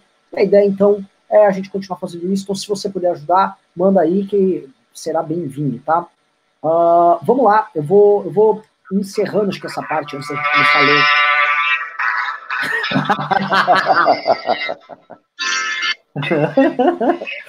É, eu queria saber. O Paviá tá tocando berrante aí.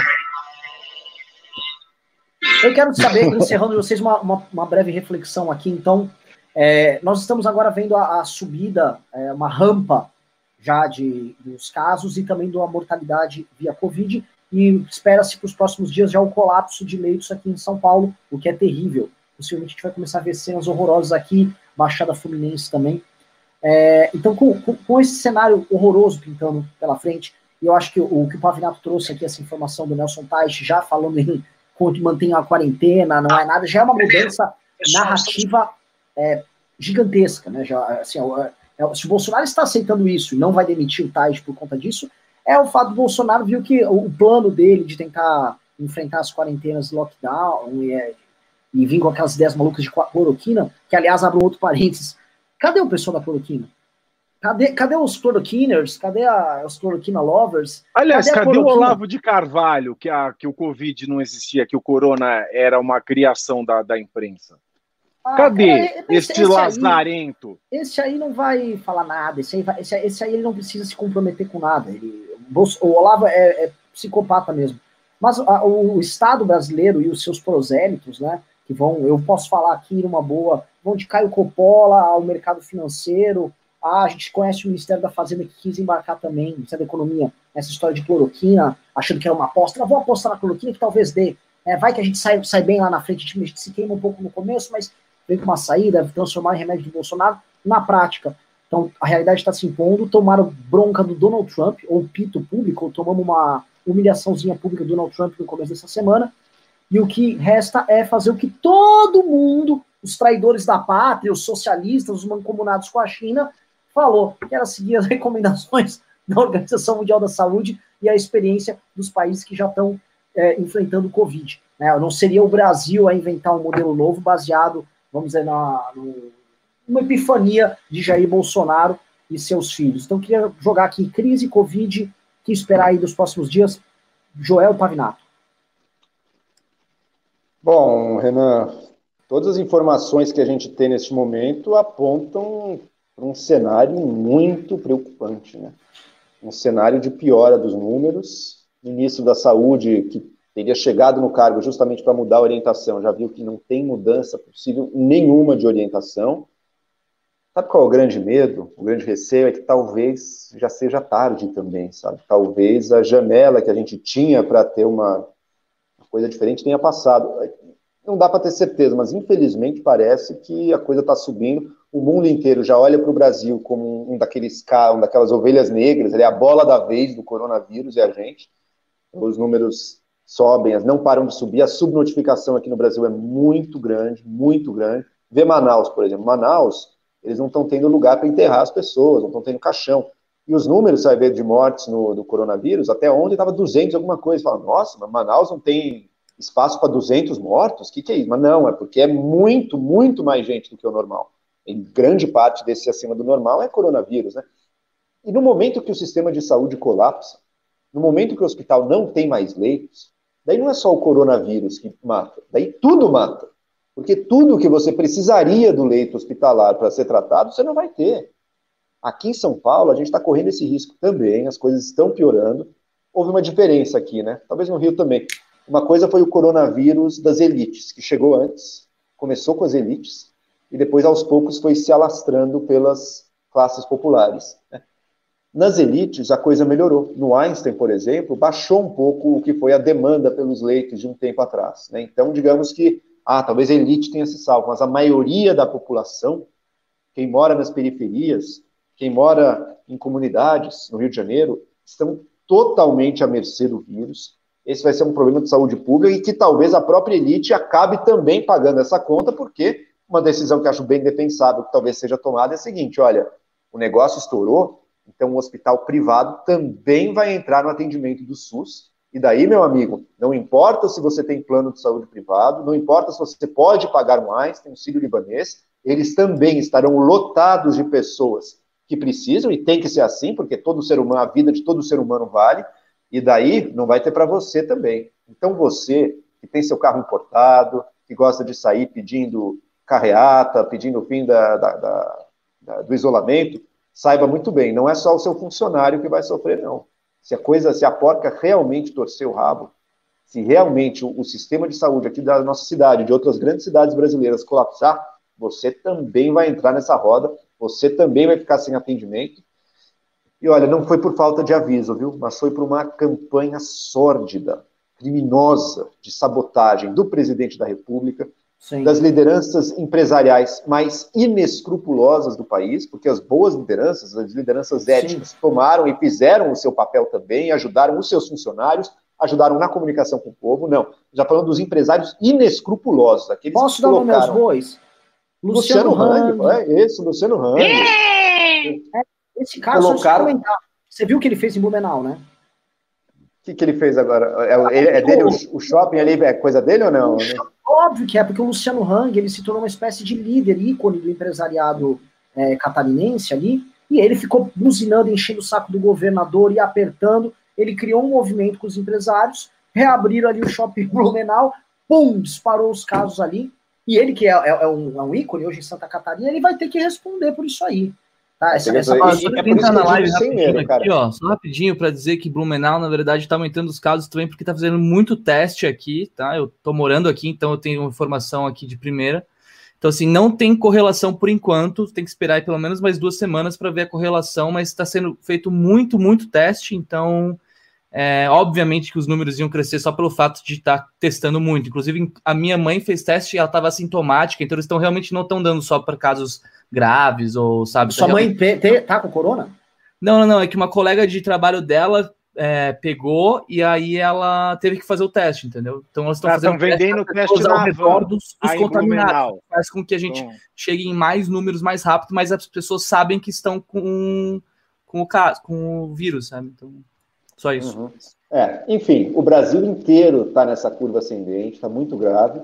E eu digo assim, sem nenhum receio, o presidente da República, essas lideranças empresariais, os formadores de opinião das redes sociais que adotaram esse discurso pró-vírus, que é um discurso que facilita o alastramento do vírus, essas pessoas têm sangue nas mãos e a sociedade vai sim cobrar sua responsabilidade pela morte desnecessária de milhares de pessoas que a gente está vendo agora, graças à falta de escrúpulos, à falta de ética, ao desejo por fama, ou seja lá que merda que foi que te fez mentir tanto enganar tantas pessoas no momento que a gente precisava de união. A sociedade brasileira não vai esquecer disso.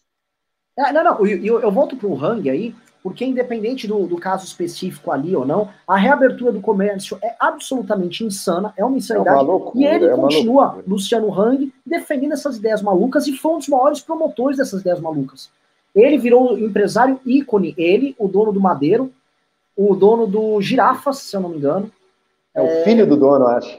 O filho, o filho do dono do Girafas. Que ainda perdeu a participação, ainda perdeu. É, o pai deserdou o filho depois daquilo. Foi uma atitude de, direta ali, viu? Enfim. Aí, aí você tem o, o, alguns no mercado financeiro, aquele cara do Alaska Black, uma, acho que uma das figuras Nossa. mais deprimentes do mercado financeiro. Esse aí tinha que cuidar melhor do fundo dele e falar menos sobre o Brasil, né? Porque o fundo pois é. dele é. ali, assim, derreteu. Alaska, o gelo do Alasca derreteu totalmente. É. Ali, né? é, é. ele e, vai e, mudar o nome do fundo para Alasco.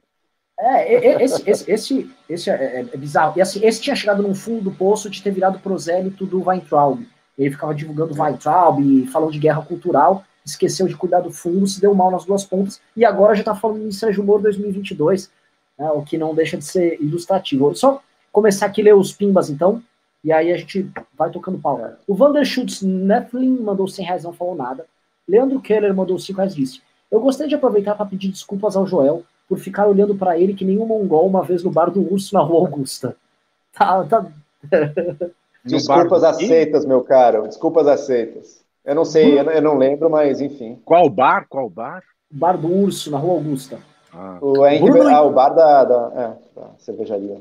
Bruno Iori mandou 5 reais e disse: Renan, seria possível você explicar aquela ideia das prévias? Acabei chegando tarde nas últimas lives e não ouvi a ideia, só ouvi comentários sobre. Eu falei que um dos caminhos para a gente começar a construir uma alternativa política para 2022 é, bacana, livre do bolsonarismo, livre, por exemplo, do PT, é a gente chamar os candidatos para participarem de prévias e debates já, por exemplo, a partir do, depois das eleições municipais que a gente vai ter agora em 2020, começar a ter eventos, debates abertos em universidades ao redor do Brasil com os pré-candidatos falando que são pré-candidatos, defendendo seus respectivos temas, organização pública, divulgação em rede social, criar um debate sério de pelo menos um ano e meio para que se possa construir uma liderança que possa vir a enfrentar tanto o candidato que vai ter do PT, que vai ser competitivo, quanto o candidato que vai vir ali, que é o, o Jair Bolsonaro, porque a gente ficar também esperando as eleições chegarem, e aí vai pintar um Messias da ocasião, vai prometer o diabo, depois não entrega, a gente vai ficar vivendo nessa loucura. Né? A gente tem que pegar o exemplo das prévias que tem nos Estados Unidos, esse é o exemplo que eu, que eu dei ali, que eu acho que vale a pena investir sim. Uh, tchau, Carlos mandou 3 reais e mandou uma figurinha do hipopótamo. Júlio César mandou 5 reais disse: Às vezes você pergunta na enquete se ajudaríamos a formar o partido. Sim, há cerca de 10 anos pegamos assinaturas para o Liber, sem sucesso. Lembra, Joel? Cara mandou para você. Liber, Liber, pô, bons tempos aqueles. Eu ajudei a, a organizar a manifestação do Liber na, nas protestos de 2013. A gente ficou embaixo do vão do MASP, todo mundo queria passe livre e a gente estava protestando por liberdade de concorrência no transporte público, muito antes do Uber, inclusive. Então, foi uma, uma experiência muito legal ali.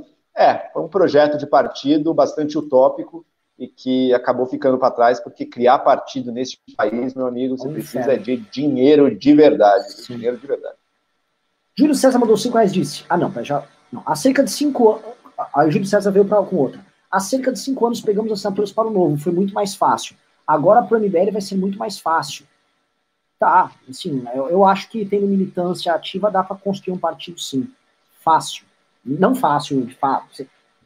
É difícil pra caramba, só que há meios para isso. Tá? E sem enganação. Os caras falaram que o Aliança ia conseguir assinaturas em 20 dias. A gente falou, é impossível. Tanto que não conseguiram. E, aliás, eu queria ver por que aconteceu com aqueles milhões de bots que levantavam hashtags do Aliança, não conseguiram assinar uma ficha e, e, e fazer o partido existir. Conseguiram. Eles tá, pegaram o falecido lá. Mas não, não chegaram no número. Era um monte de gente falecida, teve lá. Blanco dos Santos mandou 5 reais. Grumpy Cat Gamer mandou 5 reais e disse: Consigo imaginar as provas que o Bolsonaro debater. Acho daquele tema que o, que o Joel levantou no começo das provas da fraude de eleição. Um monte de memes publicados no Terça Livre. É, Valdir Castaldelli é Júnior mandou 20 reais e disse: Estou com o Pavinato. Também queria ver o Bolsonaro preso, não só impeachmentado. O que esse cara tá fazendo na presidência é um absurdo. Uh, um dia com Bolsonaro presidente, é um dia em vão, mandou 5 reais disse: Carluxo com a conta do Twitter do pai foi demais o Jair do que a Michelle foi. Não entendi o que escreveu. Carluxo com a conta do Twitter do pai fode mais o Jair do que a Michelle usando caralho. Tá. tá. Caio DR mandou cigarros disse: Jair Bolsonaro não está sinalizando que uma possível tentativa de golpe se aproxima quando disse que não acatará a decisão do STF. Ele literalmente disse crise institucional. Querem comentar? Gente, não é. acatar uma decisão judicial, no caso dele, é crime de responsabilidade, tá? Eu vou falar, teve, teve um, um, uma briguinha entre o pessoal da Kombi por conta do comentário do Andreasa, que não concordou com a decisão do Alexandre Moraes. Gente, vamos é só falar uma coisinha. A decisão do Alexandre Moraes foi muito bem fundamentada, muito bem fundamentada. É, foi uma decisão acertada do ponto de vista da Constituição e toda a doutrina que ele apontou ali. Mas, veja-se, desde 88, do Sarney até Temer, ninguém nunca se preocupou em fazer valer a Constituição para nomeação. Vale lembrar que o Renan Calheiros foi ministro da Justiça. Gente. E Renan Calheiros, ministro da Justiça, não é, nunca foi uma coisa boa. Então, assim, o Alexandre de Moraes ele aplicou a Constituição bem aplicada, mas desde 88 ninguém ligou para essa aplicação. Então há essa divergência de entendimento. Mas a decisão do Alexandre de Moraes é sim fundamentada, e se Jair Bolsonaro não acatar, é crime, mais um crime de responsabilidade nas costas. E vamos comentar também sobre, sobre quando o Jair fala isso. Né? Ele adora fazer bravata, gente. O cara está ameaçando coisas grandiosas desde o início. E diga, agora, em maio, fim de abril, início de maio de 2020, o Bolsonaro tem mais ou menos poder do que tinha na posse? Acho que qualquer análise vai te mostrar que ele tem muito menos em todas essas briguinhas, em todas essas ameaças, em toda a bravata. Falou, lembra que ele falou que ia tirar a folha de licitação, não tirou nada. O cara ameaça o que ele não tem coragem e nem força de fazer. Essa é mais uma ameaça. Pode ter certeza que isso não significa nada. Ele não tem apoio nenhum para nada. Esse cara, eu acho que o risco seria maior dele levar um golpe do que ele dar um golpe. Mas também acho que ele não vai levar um golpe. Eu acho que o exército está muito consciente do seu papel de mantenedor das instituições, da Constituição brasileira, e, portanto, a gente não vai ver golpe para direção nenhuma. Mas o Bolsonaro falar isso é mais uma bravata vazia dele, como ele já fez tantas outras, e sempre, sempre que você pagar para ver, esse cara é covarde, ele refuga, ele volta atrás. Vamos lá para o próximo aqui. Uh, Daniel Calliope mandou 10 reais disse: Bolsonaro não acaba o ano na presidência. Vocês acham que Mourão entrando na presidência irá afastar todos esses parasitas que Bolsonaro está colocando no governo? Hashtag MBL São Paulo. Eu vou começar essa aqui, é uma bela pergunta e vou colocar para vocês. Eu acho que todo governo, para passar por um impeachment, o governo que surge de um impeachment não pode ser um governo de ruptura. Nem pode, porque ele é um governo que surge de um acordo. Né? Para o impeachment acontecer, você tem que conversar com as forças políticas do parlamento e, através delas, construir um novo governo. Como a gente ouviu falar no processo de impeachment da Dilma, como legado, inclusive, do impeachment do Collor, é, um impeachment é muito mais sobre construir um governo do que destruir outro. Tá? Esse é meu ponto. Então, o Mourão vai ter que construir um governo e ele pode não incorrer nos erros do Bolsonaro para fazer com que esse governo não caia na mão do Roberto Jefferson e do Valdemar da Costa Neto. Ele pode muito bem construir um governo com outras forças políticas juntos, já, e aí ele pode chamar o PSL, que é um partido grande, pode chamar o DEM, pode chamar o PSDB, e construir. Porque o DEM hoje tem três ministérios no Bolsonaro, quer dizer, tinha três ministérios no Bolsonaro. Ninguém falava nada. O DEM tinha mais ministérios com o Bolsonaro do que com o Temer. É por e isso que ministros... eu prefiro algema, porque já vai dar uma apavorada na geral. E, ele vai ser o primeiro caso de ser preso durante o mandato. E, e, os três ministérios do DEM são três ministros. O Mandetta, o, o Onyx é ruim, esse não dá para falar nada. O Onyx é um, um, ministro que nem sabe o que está fazendo lá. É um Weitraub ali. Então, assim, mas a, a Mandetta e a Tereza são dois ministros decentes, ok?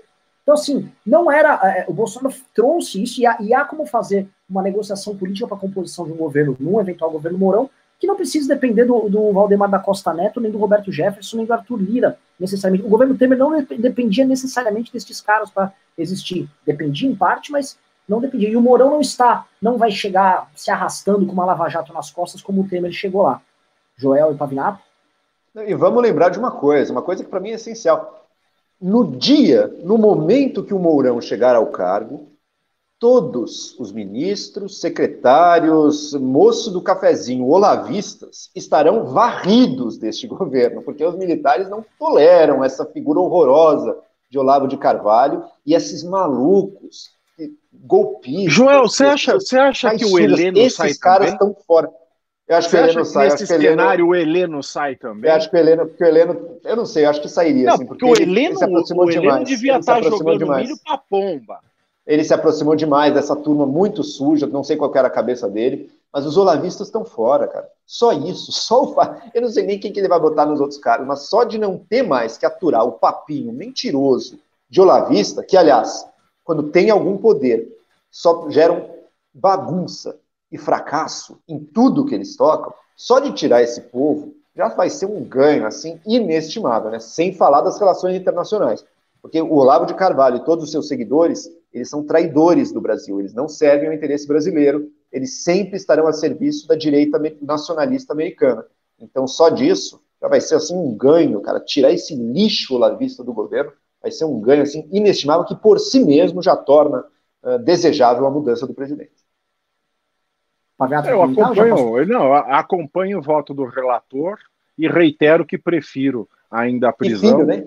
Porque a prisão. Também, a saída do não é, é, o cara sai lá preso, algemado, não teve que fazer composição nenhuma e já pode lavar todo o palácio do Planalto, limpa, passa um alvejante, põe a gente que achar necessário ali e o pessoal do Congresso também vai ficar com um negócio que não passa uma agulha, porque vai ser um troço inédito no país e vai se ver que alguém pode ir preso no exercício do mandato.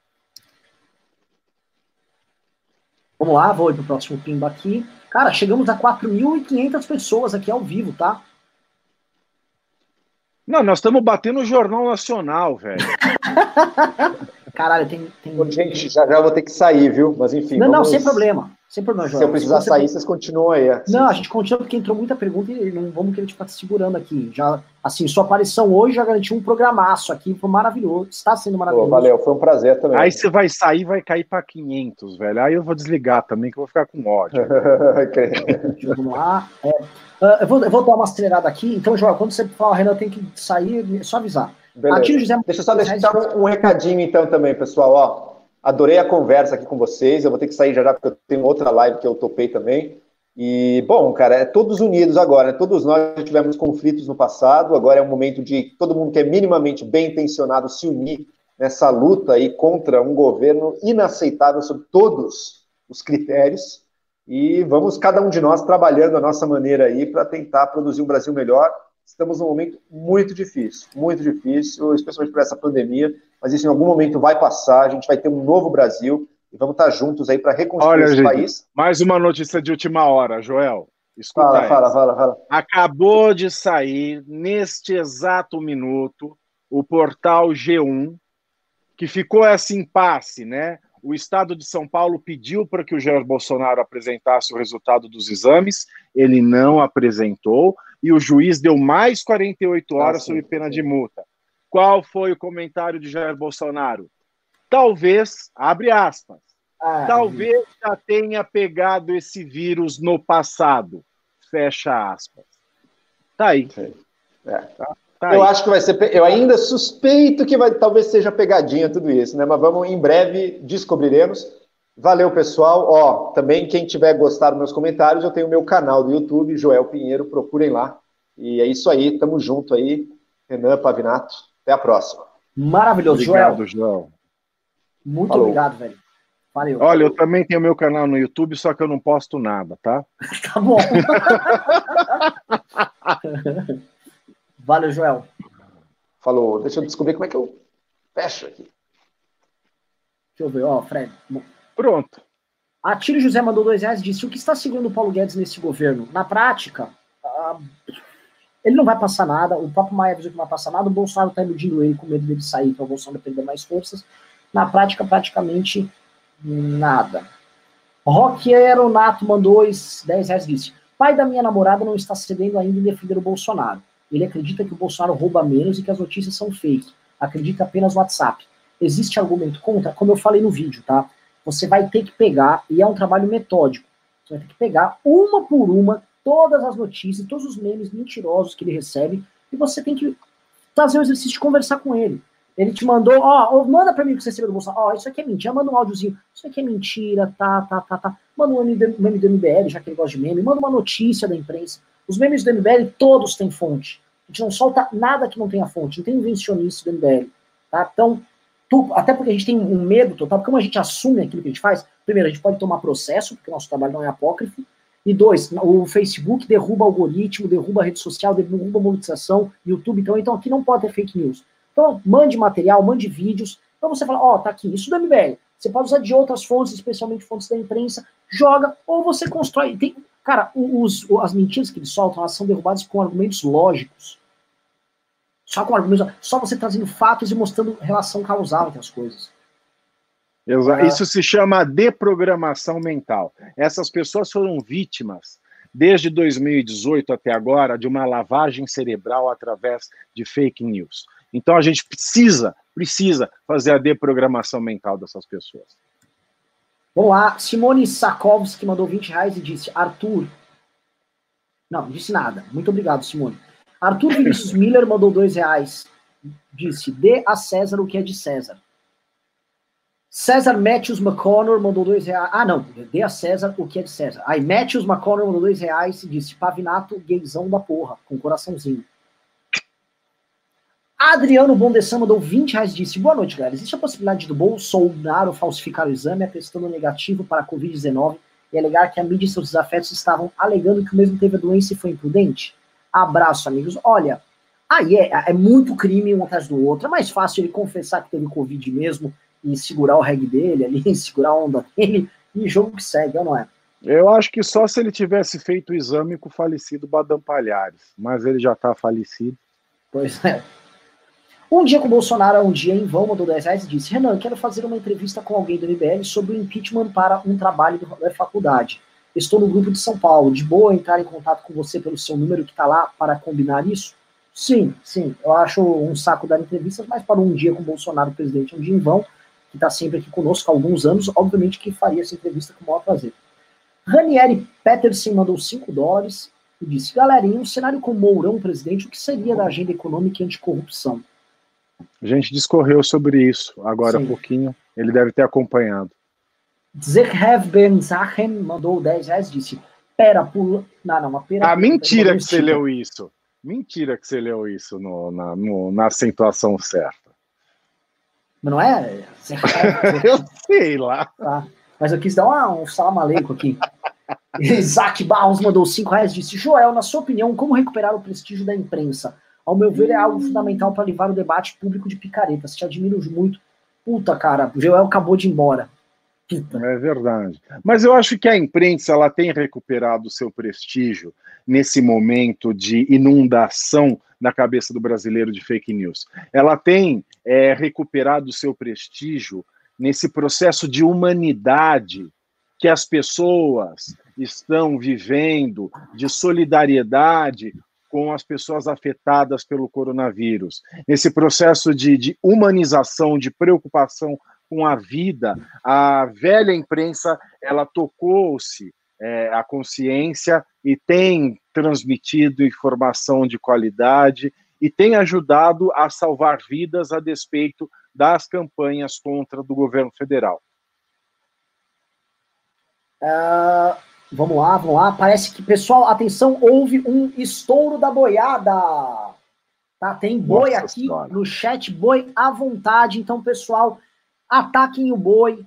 A hora de atacar o boi, a hora de pegar o laço. Mande aí várias imagens de boi para mandar o gado ou para deixar o gado humilhado, que é o que tem que fazer com o gado, tá? Que não sei se o Fred está na moderação, por favor, pessoal da moderação, banam, restringam aí o comentário dos bovinos. Eles estão muito assustados. Vamos lá. Anderley Pastrello mandou 10 reais e disse: Temo pela vida do Moro. Bolsonaro não manteve sua escolta por seis meses por cortesia. Provável que nessa escolta haja espiões mandando informações para mim. Anderley, o Bolsonaro queria montar uma BIM paralela com seu filho. O Bolsonaro colocou o Bolsonaro colocou o cara da ABIN, que foi seu segurança de campanha, na, na, na Polícia Federal, e graças a Deus foi derrubado. Felipe Azim mandou 5 reais disse: o congelamento de salários aprovado no Senado hoje vai passar pela Câmara? Câmara? E o presidente vai vetar ou sancionar? Ah, cara, o presidente, ele assim, ele não gostaria de ser o cara que sancionaria isso, tá? A última coisa que o Bolsonaro quer é se dispor com funcionalismo. Pavinato, quer comentar? Eu também acho. O Bolsonaro ele é um sindicalista de carreira. Ele é o Lula de farda. Ele foi, enquanto esteve no exército, um sindicalista. Sempre foi. As posições dele são posições é, estatistas. Sempre foram. Ele sempre viveu pendurado no saco do Estado. Então, assim, de fato, ele não gostaria de aprovar uma medida dessa da mesma maneira que ele muito desgosto teve em aprovar a reforma da Previdência. Pode ser que ele passe, mas muito a contragosto. Vamos lá, vamos lá, vamos lá, vamos lá, vamos lá, vamos lá, vamos lá, vamos lá. Próximo Pimba é aqui do. Vamos ver. Vendeu o Luan, mandou 5 reais de segundo turno 22. MBL, vota aí. Bolsonaro versus Ciro, Bolsonaro versus. Vamos lá, vamos falar bem rápido. Bolsonaro versus Ciro, eu anulo. Bolsonaro eu vou para Nova York. Eu anulo também. Bolsonaro versus Dória, eu voto no Dória. Bolsonaro e Dória. Bolsonaro, Dória. Bolsonaro versus Marina Silva. Eu vou para Nova York. Eu anulo. Dória versus Alckmin. Hum, briga. Eu vou pro Alckmin. Eu vou. Talvez eu iria de, de Alckmin, viu? Moro versus Amoedo. Eu vou Moro pro Moro. Amoedo. Eu vou de Moro. E Bolso versus Boulos. Eu vou de. Eu vou, pra, eu vou pro inferno. Né? Eu, eu vou pro inferno mato. também. Eu vou dou um inferno. tiro na minha testa. Ah, aí, assim, quer dizer que tudo deu errado, velho. E, literalmente, assim, nós, todos nós falhamos. Eu saio ficam... da vida para entrar pra história, porque não dá. Sim. Vamos lá, vamos lá, vamos lá, vamos lá. Uh, cadê, cadê, cadê, cadê, cadê? Uh, cadê, cadê, cadê, cadê, cadê, cadê? Ah, olha só que legal, pessoal. Uh, estou sabendo que o, o, gado ele está nesse instante é, numa live de bovinos, inclusive com visualizações compradas, é, nos atacando. Por isso que veio agora um gado aqui nos atacar aqui no chat. Então, é... olha, toca o berrante aí, continuem banindo, que, cara, isso é uma das melhores coisas que pode acontecer. Se esse gado continuar jogando o seu gado pra cá, a gente só tem a comemorar, caralho. Isso é muito bom. O gado é pode, é muito gado, vem, vem, gado, vem, vem que a gente vai te laçar. E outra coisa, eles ficam naquelas campanhas, parem de seguir MBL. É pra parar de seguir mesmo, gado. É pra sair. Fique tranquilo. Gado, ouça só. Nós queremos e vamos derrubar seu governo. Nós seremos o inferno do projeto do MBL essa turma que puxa o saco e chupa a rola do Lavo de Carvalho, vocês vão comer ah, ponto o diabo amassou. Sacou? Casa caiu, casa caiu. Ó, nego que era de Londrina, vai voltar para Londrina e vai ficar lá em Londrina, vai desaparecer em Londrina como tem que ser, porque são inúteis. Nego que tá em Brasília vai voltar para Bento Gonçalves, nego que tá em Brasília vai voltar para Vocês vão tudo voltar, vocês vão ser a merda que vocês sempre foram. Pode ficar tranquilo. Vamos lá, próximo pimba. Juliano Lerner mandou 5 reais e disse: em se comp... Ah, deixa eu falar um negócio, pessoal. Estão suspensos aqui os pimbas. Foi muito pimba quem trouxe, vai ficar até amanhã lendo. Então, ah, quer continuar ajudando a gente? Mande pimbas acima de 50 reais, a gente lê ainda hoje. Mas os pimbinha não vai dar, senão o programa não termina. Juliano Lerner mandou 5 reais disse, sim, se comprovando Covid no exame do Bolsonaro, isso poderia ser adicionado ao processo que o Kim protocolou? Seria fatal um processo. Eu acho que ele vai cometer tantos crimes que, Pavinato, você podia Aliás, acho até que você deveria ter, ter estado junto no, no, no, pedido de impeachment ali, o, que os meninos fizeram. O que o Kim quis fazer uma coisa meio correndo secreta ali. É, pois é. Eu fiquei até chateado. Assim. Não, não, mas vamos, vamos montar um aditivo aí. uma lágrima do outro. Vamos, mas, mas dá, assim, vamos fazer um aditivo nisso aí. Tem, acho que tem que colocar, tem que adicionar coisas no processo, sim. Porque ele não vai parar de cometer crimes. Ele já cometeu mais crimes desde então. Eu vou pedir para o Rubinho a peça para dar uma olhada com calma. Marcos Vinícius Rocha mandou 5 reais disse: há risco de haver uma resistência de forças armadas ou policiais ao impedimento do Bolsonaro? Acho que não. Acho que não. Alan Ricardo mandou 5 reais disse: Boa noite, vi no, Re, no Renews uma notícia de que o Adélio Bispo esteve no gabinete do Jean Willis. Procede essa notícia? Eu acho que. Eu nem sei o que é Renews. Tá? O que é Renews? Vou até ver aqui. Renews.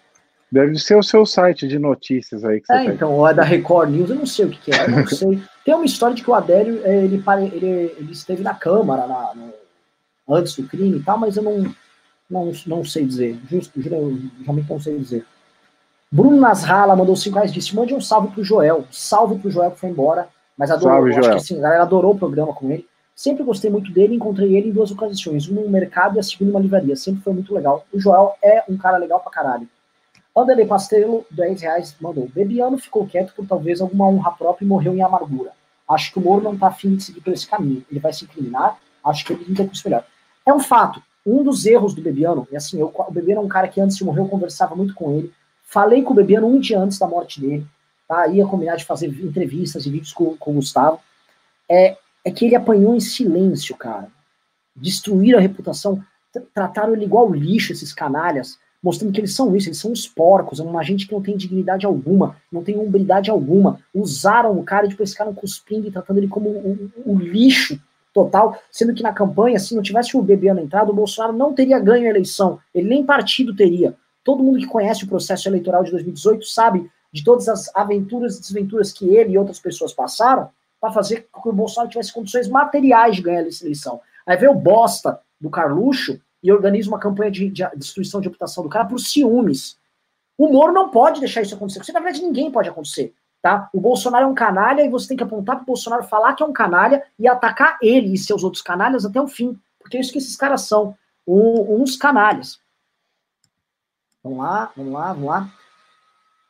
Pessoal, aqui o gado ainda está aqui. Se o gado estiver aqui, mande o gado continuar atacando aí, que está bom demais melhor ser gado, e lembrando aqui que parece que o, Bergado Kister, né, o, o, o, gordinho preferido do Carluxo, Carluxo gosta de ursões mesmo, é, mande ele mandar um abraço para UGT, né, a UGT, a Central Sindical, eles sabem o que eu estou falando, tá? Mande um abraço para a União Geral dos Trabalhadores, tá bom?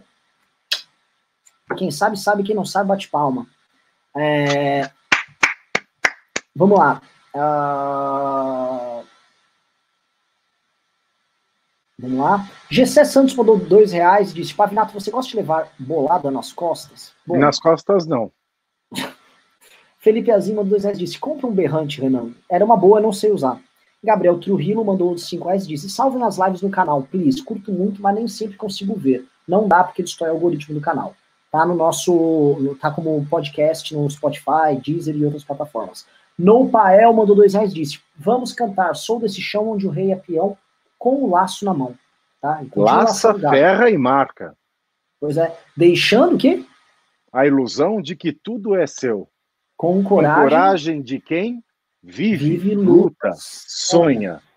Em ser mais feliz. E quem sabe será. sonhar. Ah, quem sonhar? sabe será, é verdade. E quem sabe sonhar.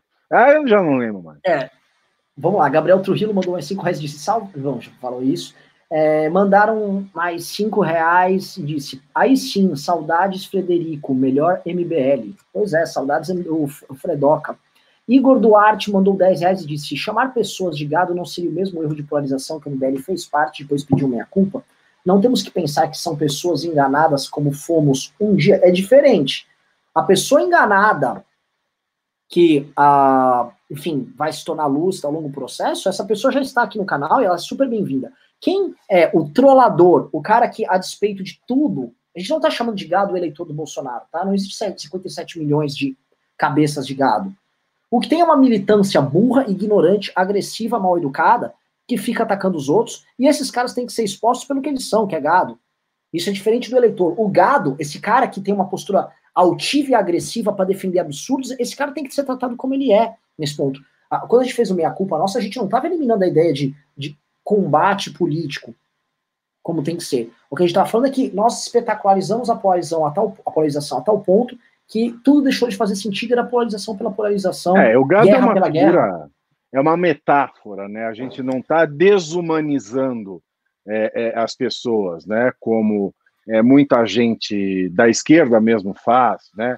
É, fascista é, é, não é humano, não é uma desumanização. A gente não está tratando é, como animal. É uma metáfora, por, é uma metáfora que faz referência ao hábito bovino, né? Ou dizem que o gado não estoura a cerca porque ele não sabe a força que tem.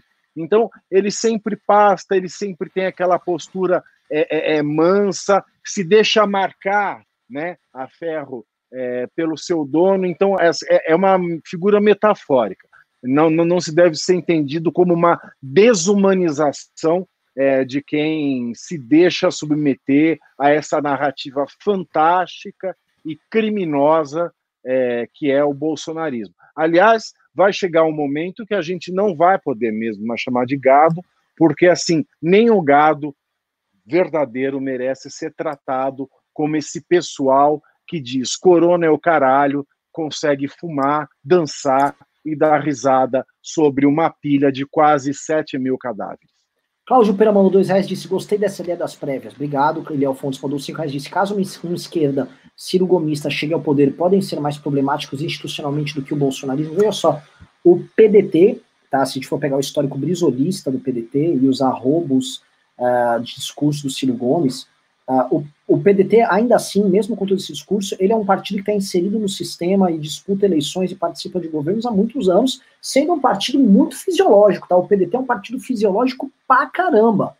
Tá? Eu vejo muito mais o PDT trabalhando para aparelhar e fazer aquele jogo clássico do fisiologismo do que a gente ter problemas institucionais. Imagina, o Brizola nem acabou com o Rio de Janeiro. Sim, o, o problema deles é de outra ordem, mas os arrombos do Ciro são tão preocupantes que eu também não duvido o Ciro vir com maluquices, tá?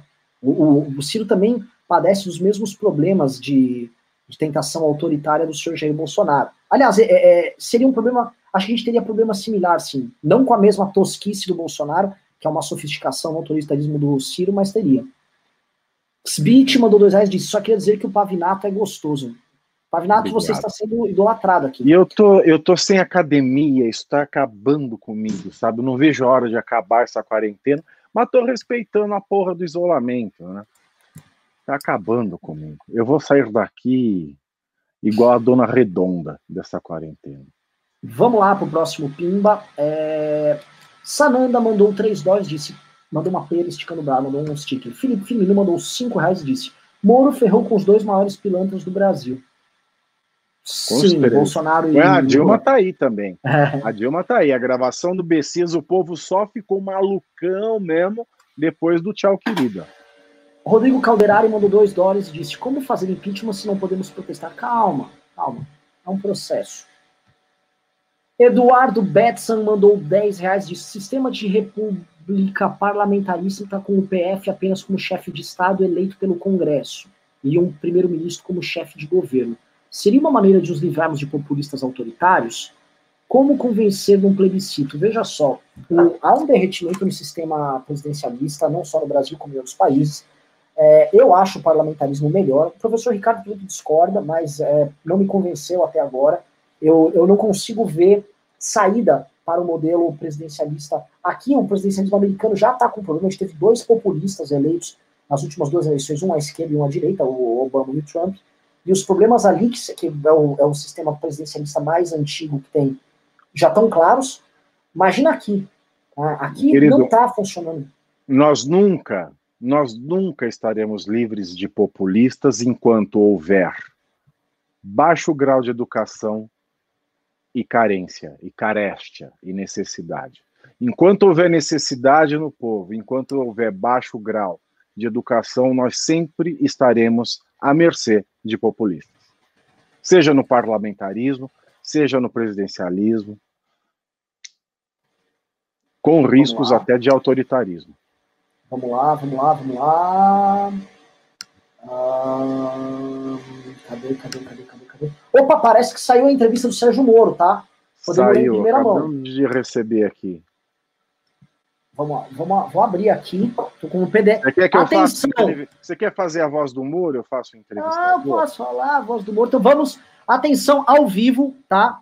Divulguem o vídeo que a gente vai narrar aqui a entrevista. Eu vou até mudar o título. Nossa. Vazamos a entrevista do Moro. Vamos lá. Isso aí, ferrando a vez. Vazamos entrevista do Moro. Só lembrando que é o seguinte, tá? A gente vai ler agora a entrevista do Moro, só que uh, pimbas acima de 50 reais, tá? Porque senão a gente vai ficar lendo até amanhã as coisas. Tá aí, tá, gente, já ó, Eu sou a Veja, o Renan é o Moro. Você já correu para baixo? Porque tem uma puta introdução. A entrevista começa depois da foto do bonecão de super-homem.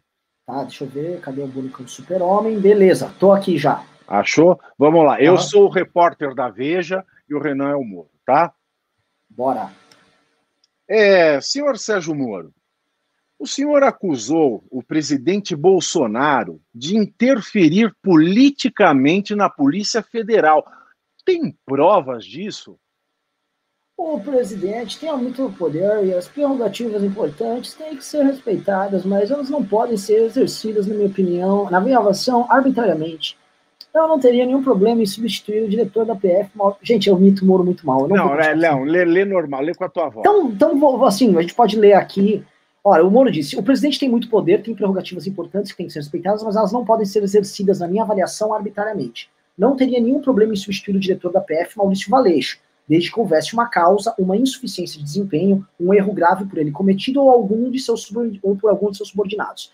Isso faz parte da administração pública. Mas como não me foi apresentada nenhuma causa justificada, entendi que não poderia aceitar a substituição e sair do governo. É uma questão de respeito à regra, respeito à lei, respeito à autonomia da instituição. Eu acho que respondeu e bem. Quais? E quais, ministro Moro, eram as motivações políticas? Vamos lá. Reitero tudo o que eu disse no meu pronunciamento. Esclarecimentos adicionais farei apenas quando forem instado pela Justiça. As provas serão apresentadas no momento oportuno.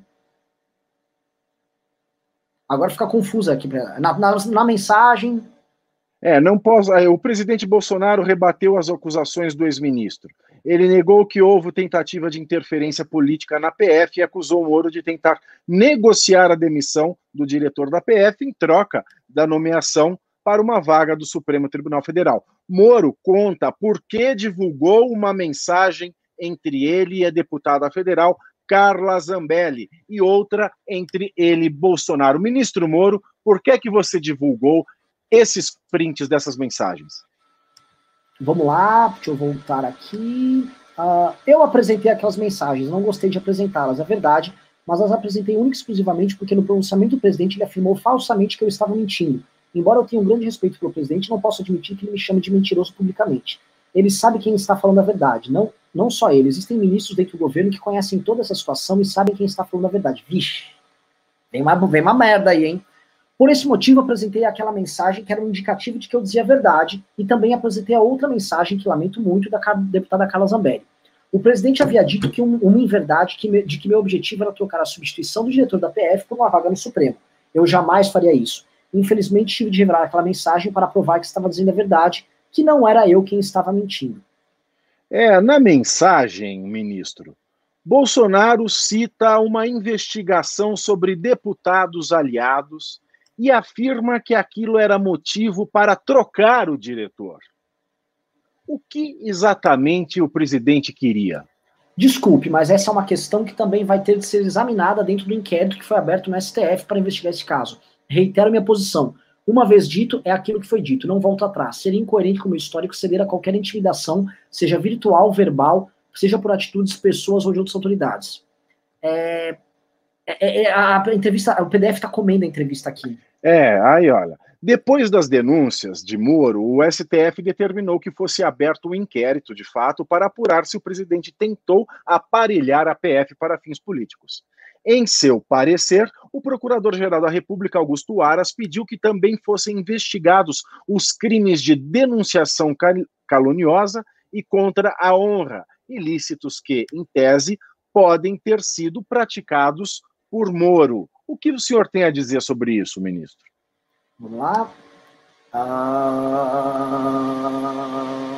Em cima da foto do Aras. Entendi que a requisição de abertura desse inquérito, que me aponta como possível responsável por calúnia dominação caluniosa, foi intimidatória. Eita!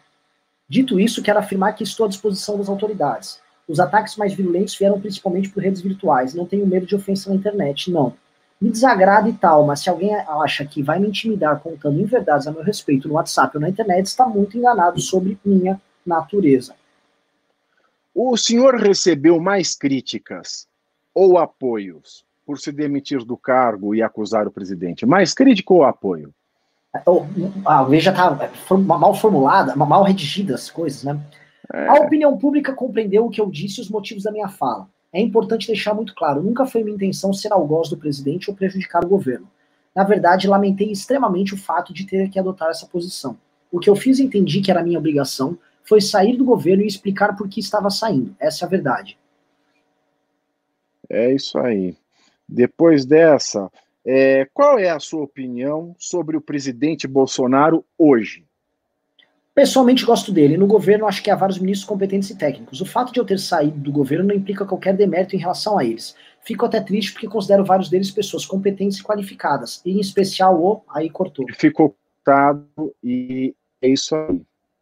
Bom, é, vamos debaixo da, da, da, foto do Adélio Bispo Santos, uhum. tá? Para as últimas perguntas. O senhor, o que o senhor pretende fazer a partir de agora? Vamos lá. É... Estou num período de quarentena. Tive 22, Moro pretende. Isso. É. Tive 22 anos de magistratura, deixei minha carreira com base em uma promessa não cumprida de que eu teria apoio nessas políticas de combate à corrupção. Isso foi um compromisso descumprido. Importante ele falar isso, hein? Não posso voltar para a magistratura. Eu me encontro no momento desempregado, sem aposentadoria. Tudo bem, tem gente em situação muito mais difícil que a minha. Não quero aqui ficar reclamando de nada.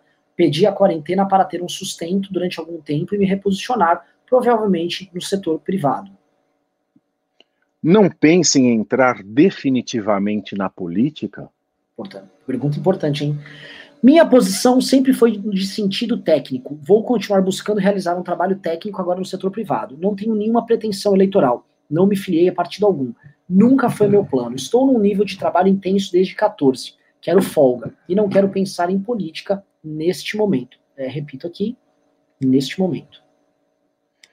É, bom, agora, Sérgio Moro, eu queria que hum. você me falasse um pouco é, da suspeita do Adélio Bispo dos Santos. Por que, que o presidente está tão incomodado com a PF na tentativa de assassinato dele? Vamos lá, é para ler aquele parênteses ali? É, isso. Existe uma. Olha, ele diz o seguinte: existe uma forte suspeita de que o Adélio tenha agido a mão de outra pessoa. A Polícia Federal fez a investigação. Como o presidente é vítima deste caso, nós fizemos uma apresentação no primeiro semestre de 2019 no Planalto. Os delegados apresentaram todo o resultado da investigação até aquele momento. Pende para o final da investigação um pedido de exame do aparelho celular de um advogado da Adélio. A polícia buscou esse acesso e isso foi obstado pelas cortes de justiça. E ainda não há uma decisão definitiva. Isso é público, o Moro revelou, tá? Depois do exame desse celular, o inquérito poderá ser concluído. Esse é o conteúdo do inquérito que foi mostrado ao presidente. Não é ilegal, já que ele é vítima e tem, como vítima, a meu ver, o direito de ter essas informações não é nenhuma questão só do crime em si, mas um caso de segurança nacional. A suspeita de que pode existir um mandante intelectual do crime não pode ser descartada. Enquanto não se tem a conclusão da investigação, não se pode ter um juízo definitivo. Vamos lá. O senhor tem medo de sofrer algum atentado? Certamente, sigo tendo a proteção da PF. Não gosto de falar muito nesse assunto. Isso é algo que assusta pessoas próximas a mim. Foi por isso que, antes de aceitar o cargo, o senhor pediu ao presidente uma pensão caso lhe acontecesse algo? Achei engraçado algumas pessoas dizerem que seria um crime da minha parte. O que aconteceu foi o seguinte: como eu larguei a magistratura, perdi a aposentadoria e a pensão. E como eu sabia que nós seríamos firmes contra a criminalidade violenta, contra o crime organizado e contra a corrupção, o que externei ao presidente foi um desejo de que, se algo me acontecesse durante a gestão, como eu havia perdido a pensão, minha família não ficasse desamparada certamente teria de ser analisada juridicamente a validade disso. E aí, bom, aí cortou aqui a entrevista. Bom, última pergunta para o senhor ministro. O senhor se arrepende de ter largado a magistratura para entrar no governo Bolsonaro? Não. A gente tem esse espelho na Operação Manos, Mãos Limpas na Itália.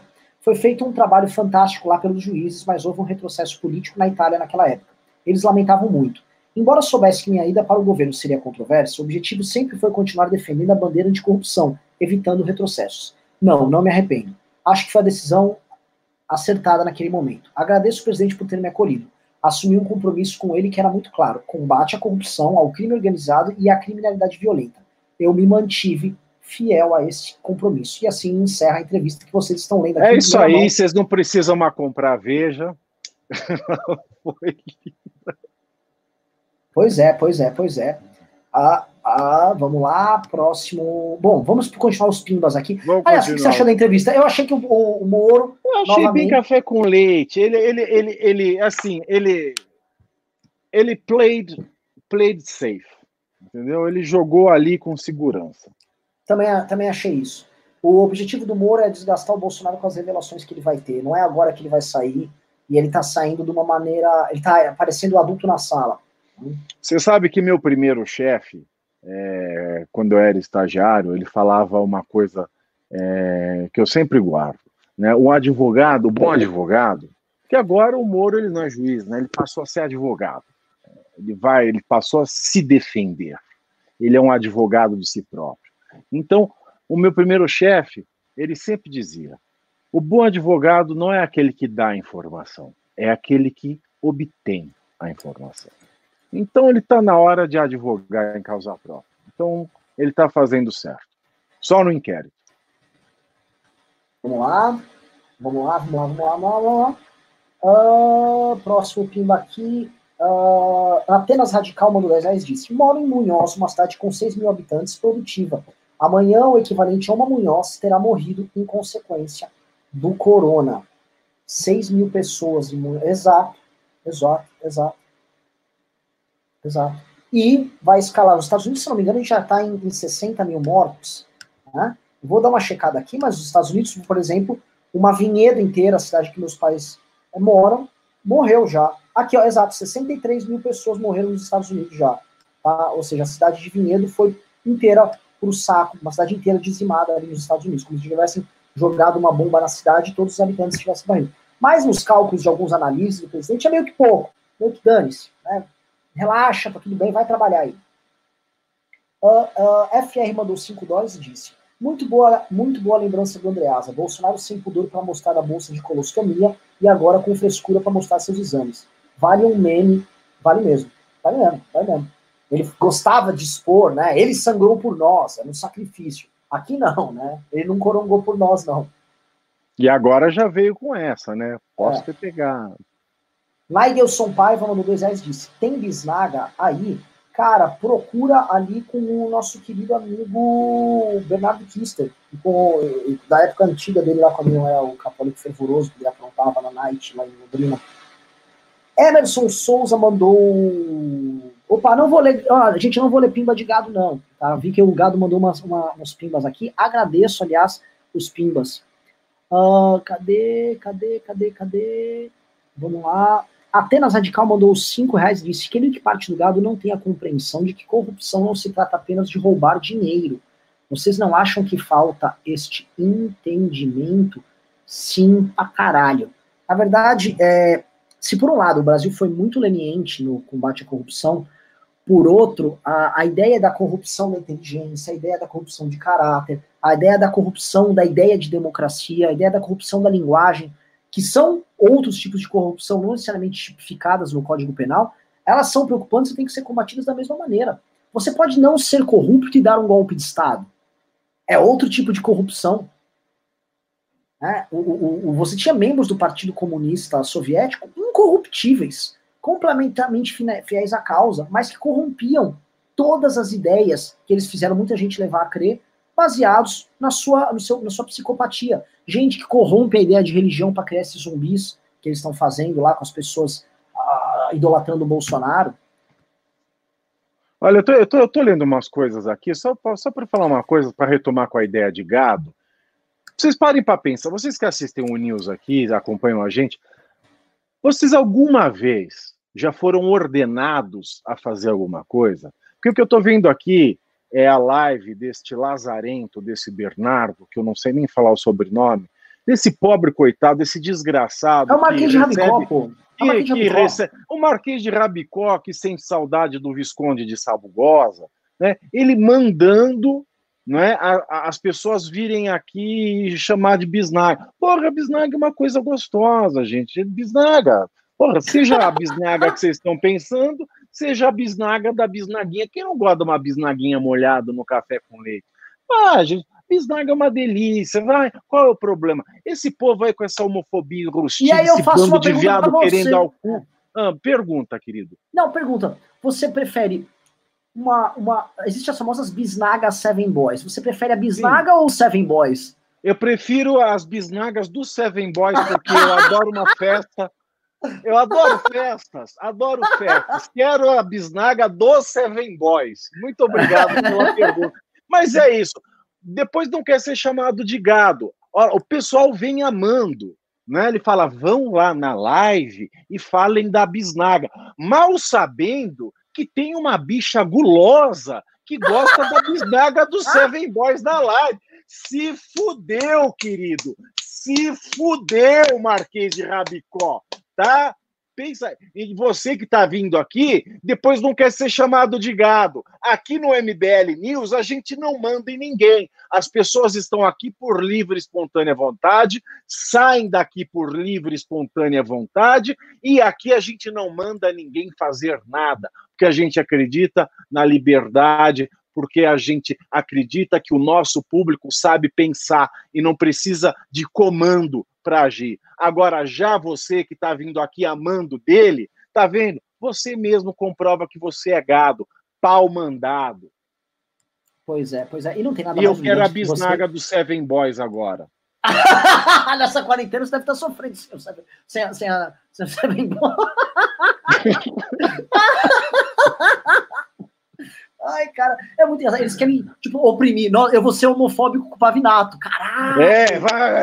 É. Oh, ah, como ele é opressor. Ele oprime. Ah, o Pavinato é gay. Oh. É. E se vier com bisnaga menor do que 23, Filho, mas dou-lhe um tapa que você sai voando da minha janela e você vai parar na Galeria dos Pães, lá nos Estados Unidos. Ai, ai, eu gosto Vai, Não é com bisnaguinha, não. Não vem com bisnaguinha. Bisnaguinha. É bisnaguinha. Ai, meu Deus do céu, muito bom.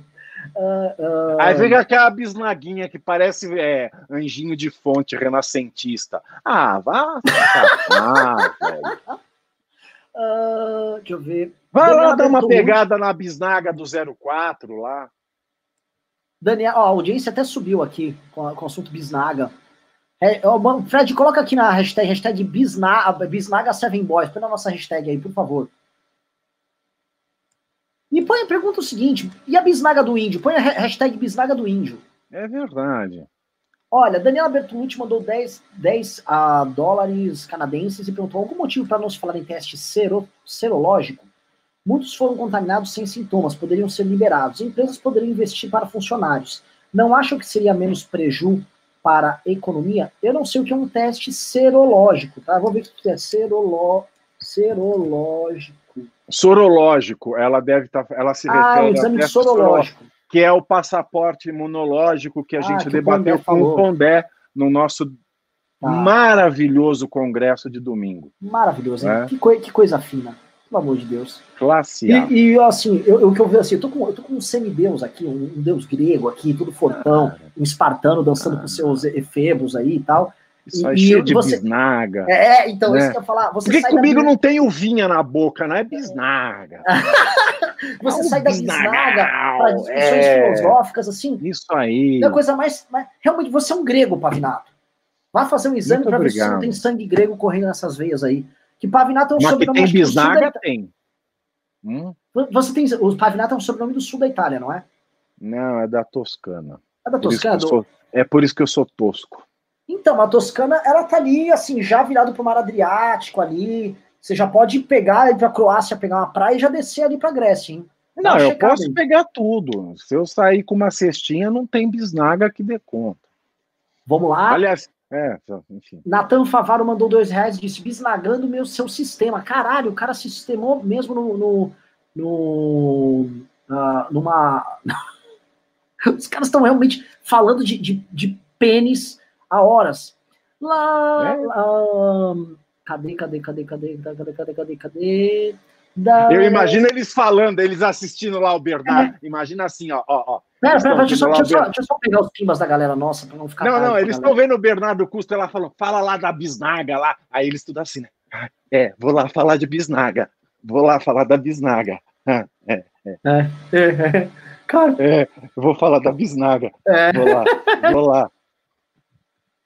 Uh, olha, o Rafael Gaeta mandou. Não, pera, a San, Sananda mandou duas doses disse: Bolsonaro tem ração. Hashtag gadinho, pois é. Tadinho do gado. Eu, olha o ataque do gado. Vem falar de bisnaga. Tadinhos, cara.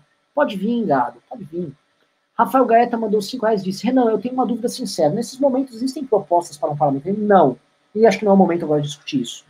Uh, uh, o Marcelo Souza falou, mandou um alerta aqui sobre o gado bisnaguento. Uh, cadê, cadê, cadê, cadê, cadê? O Fred repetiu os pimbas aqui. Cadê? O Jeca Tatu mandou 20 reais disse: Valeu, MBL. Matthews McConnell disse: Só uma dica para o gado: se mandarem no Pimba, o Renan lê. Pois é, que eles estão repetindo os Pimbas, então a gente só vai ficar com o dinheiro deles mesmo agora.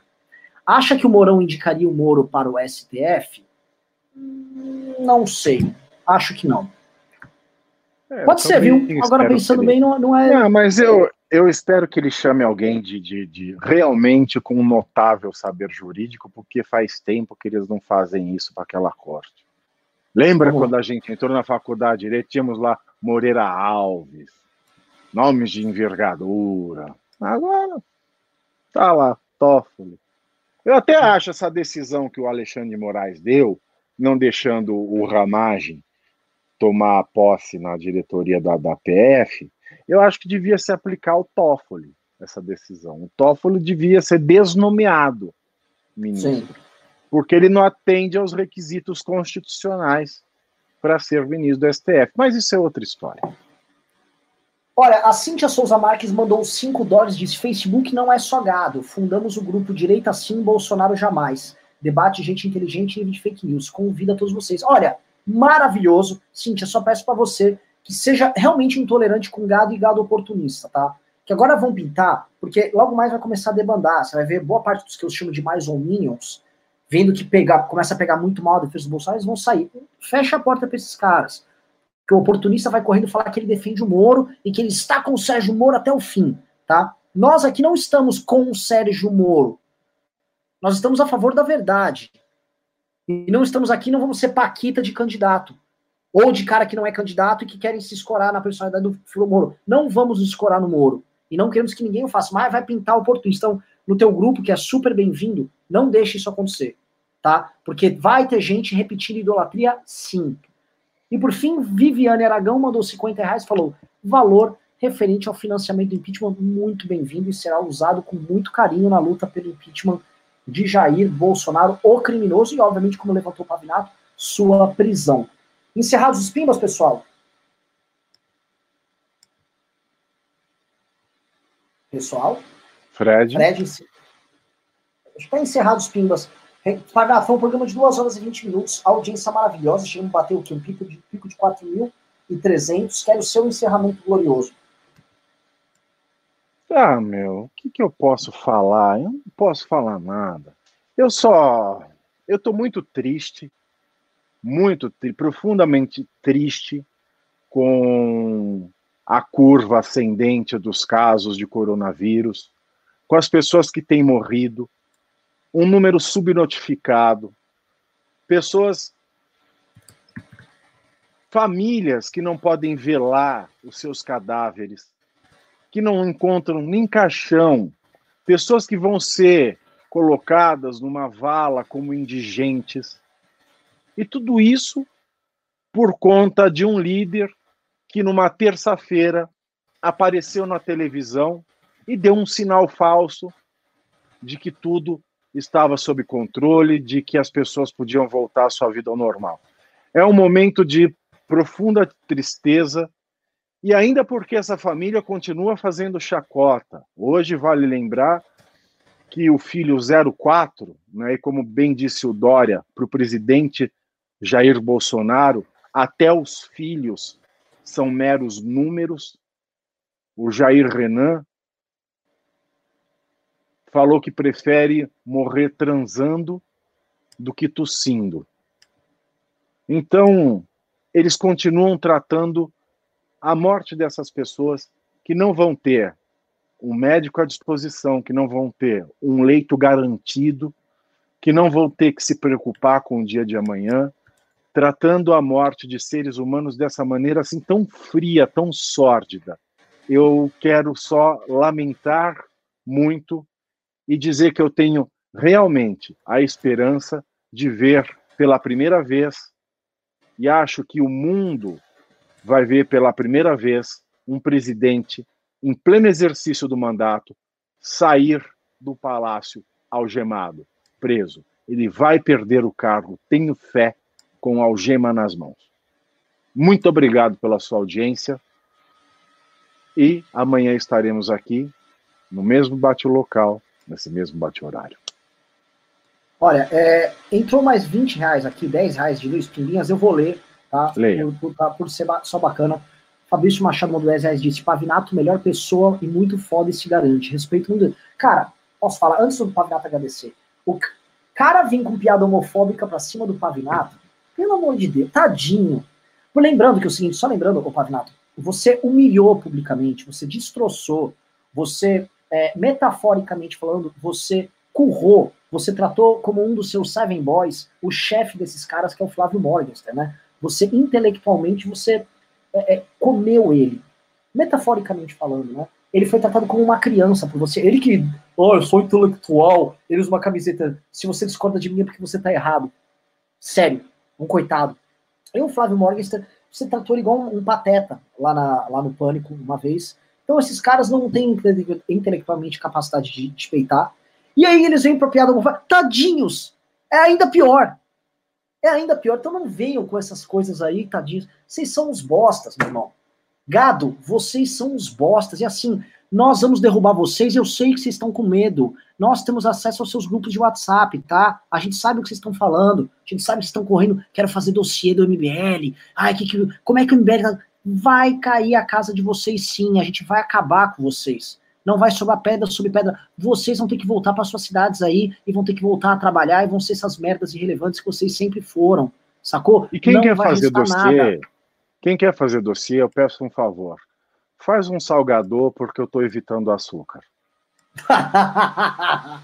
e aí, o último pimba aqui, para se quiser agradecer aí, tem o Fabrício. Obrigado, Fabrício.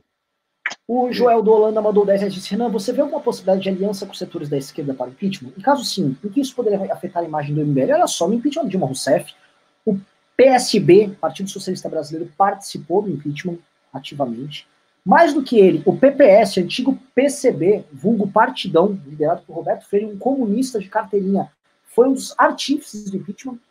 Hélio Bicudo, ex-petista de esquerda, signatário do processo de impeachment. Fundador tá? do PT fundador do, fundador PT, do PT, setores do PDT votaram a favor do impeachment, deputados de esquerda do PMDB votaram a favor do impeachment. Então, assim, nós já conversamos com a esquerda do impeachment da Dilma e conversaremos também no impeachment do, do senhor Jair Bolsonaro. Voto é voto. E é o seguinte, é para ganhar humilhando, é para ter mais de 400 votos no impeachment dele, para ele sair tudo cagado de lá. Eliana Kamanchek mandou 20 reais e disse: Foi o contrário, Pavinato. Ele, o 04, disse que prefere morrer tossindo que transando. É que só comentar, ele primeiro falou isso, Eliana, mas ele errou. Depois ele mesmo corrigiu: Não, não, eu prefiro transando do que tossindo. Quer dizer, prefiro é. morrer transando que tossindo. Ele primeiro erra, só que aí o pessoal cortou ali. Depois ele se corrige. Mas, de qualquer maneira, esse cara é um merda. Igual os irmãos, igual o pai. E aí eu vou para o agradecimento aqui para todo mundo que mandou pimbas, mais um programa maravilhoso, com audiência maravilhosa, tá? Com gado invadindo, com esse público incrível que laça o gado, tá? Um público que só não está, vou lembrar que nosso público só não está sendo denunciado ao IBAMA, única e exclusivamente porque Ricardo Salles é leniente com maus tratos a animais e com desmatamento na Amazônia, e, e ele tornou o IBAMA é, um órgão absolutamente inútil. Não fosse isso, o MBL seria assim multado, estava sofrendo todas as implicações penais dos maus tratos que os nossos internautas fazem aí com esse gado que vem tentar nos patrulhar. E eu repito o recado que eu dei, nós vamos pegar você, nós vamos buscar todos vocês, gado, tá? O, o, o, as suas mentiras vão cair, já caíram, né? Na verdade, quem tem que cair agora são vocês dos cargos onde vocês estão, das mamatas que vocês estão sugando, tá? Ah, o pessoal tá. Ah, o pessoal pediu pra gente reler aqui o, o pimba da Daniela hum. Bertolucci, de 10 dólares canadenses, que nós lemos do algum motivo para não se falar em teste serológico, que é o teste ah, da, claro. imunidade e tal. É... Olha. Tá, comenta entendi. então o pimba dela. É, nós tratamos isso no nosso Existe um dilema ético Pondé, aí. Né?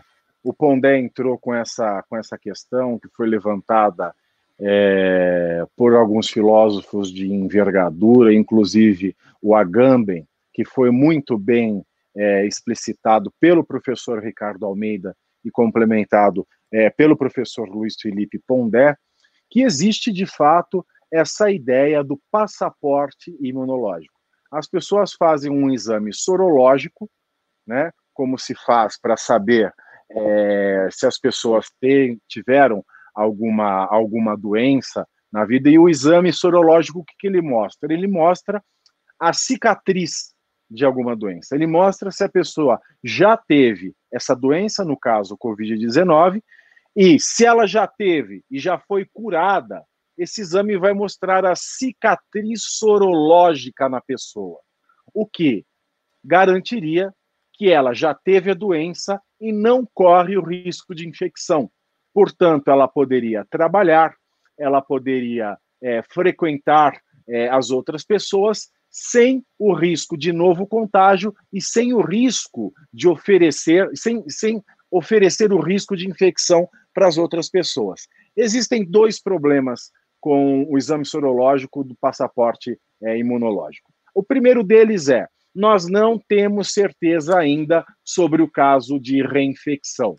Então, para que o passaporte imunológico, através da sorologia, fosse eficiente, seria preciso que a ciência avançasse numa conclusão de que, uma vez é, infectados pelo Covid-19, nós não seríamos mais, nós não correríamos mais o risco de uma reinfecção. E isso a ciência ainda não responde. Por essa razão, o passaporte imunológico e a sorologia já cairiam por terra. Mas, eventualmente, imaginemos que a reinfecção não seja possível, nós incorreríamos numa segunda questão. E essa segunda questão, ela não é científica, ela é uma questão ética, que é o desnudamento biológico das pessoas.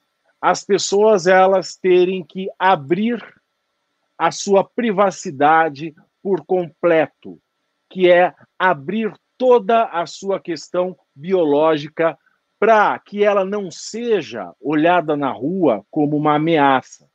E eu usei um exemplo com o professor Pondé dos gays nos anos 80 e 90, na explosão da AIDS, né, que todo gay é, assumido, as pessoas tinham medo de cumprimentar, de tocar a mão, até entre os próprios gays, né, tinham medo de comer no mesmo talher, tinham medo de, de dar um beijo, de dar um abraço, de sentar no mesmo tampo de privada, porque não se sabia é, como lidar é, com a questão da AIDS. E a AIDS era o câncer gay, a peste, é, a peste gay. E isso só passou quando a ciência conseguiu controlar isso, conseguiu fazer com que ninguém mais morresse de AIDS, e hoje só morre de AIDS a pessoa que não se trata, porque o tratamento que existe é, é, é eficaz. E também me veio à mente, depois do debate com o Pondé, um outro exemplo, que é a Alemanha do período nazista, né, onde houve esse desnudamento biológico. O Partido Nazista, no afã de, de, de fazer é, brilhar, de fazer.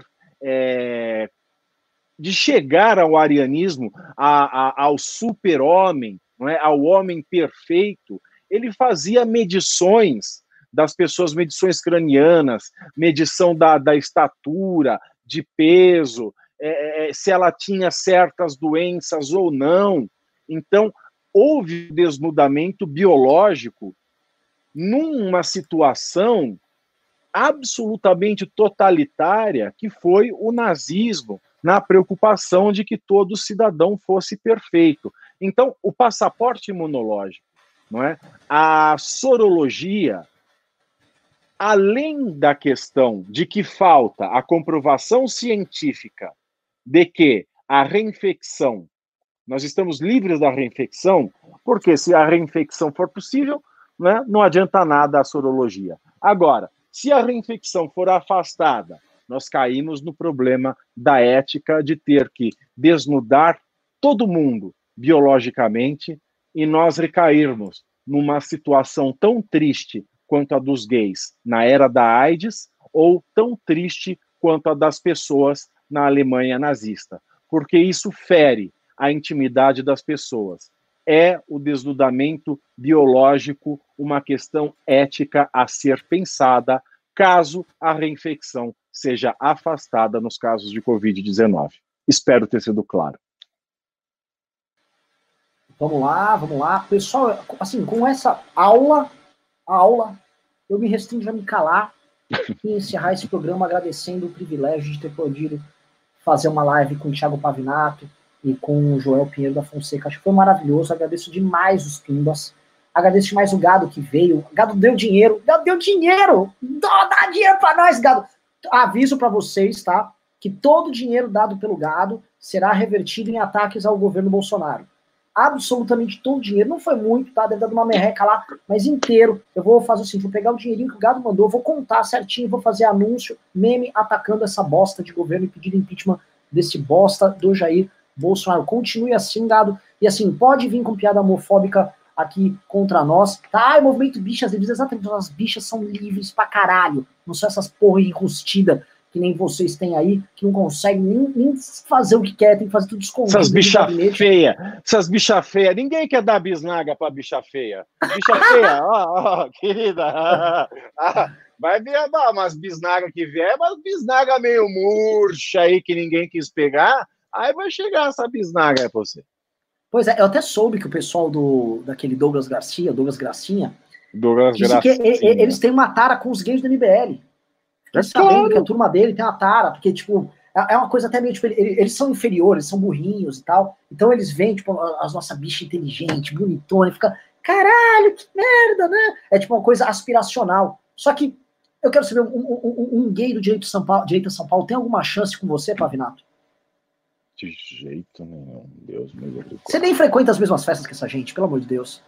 Não, eu posso até frequentar, mas como diria, vá, como diria a Valesca Popozuda, aqui do camarote é difícil para te ver.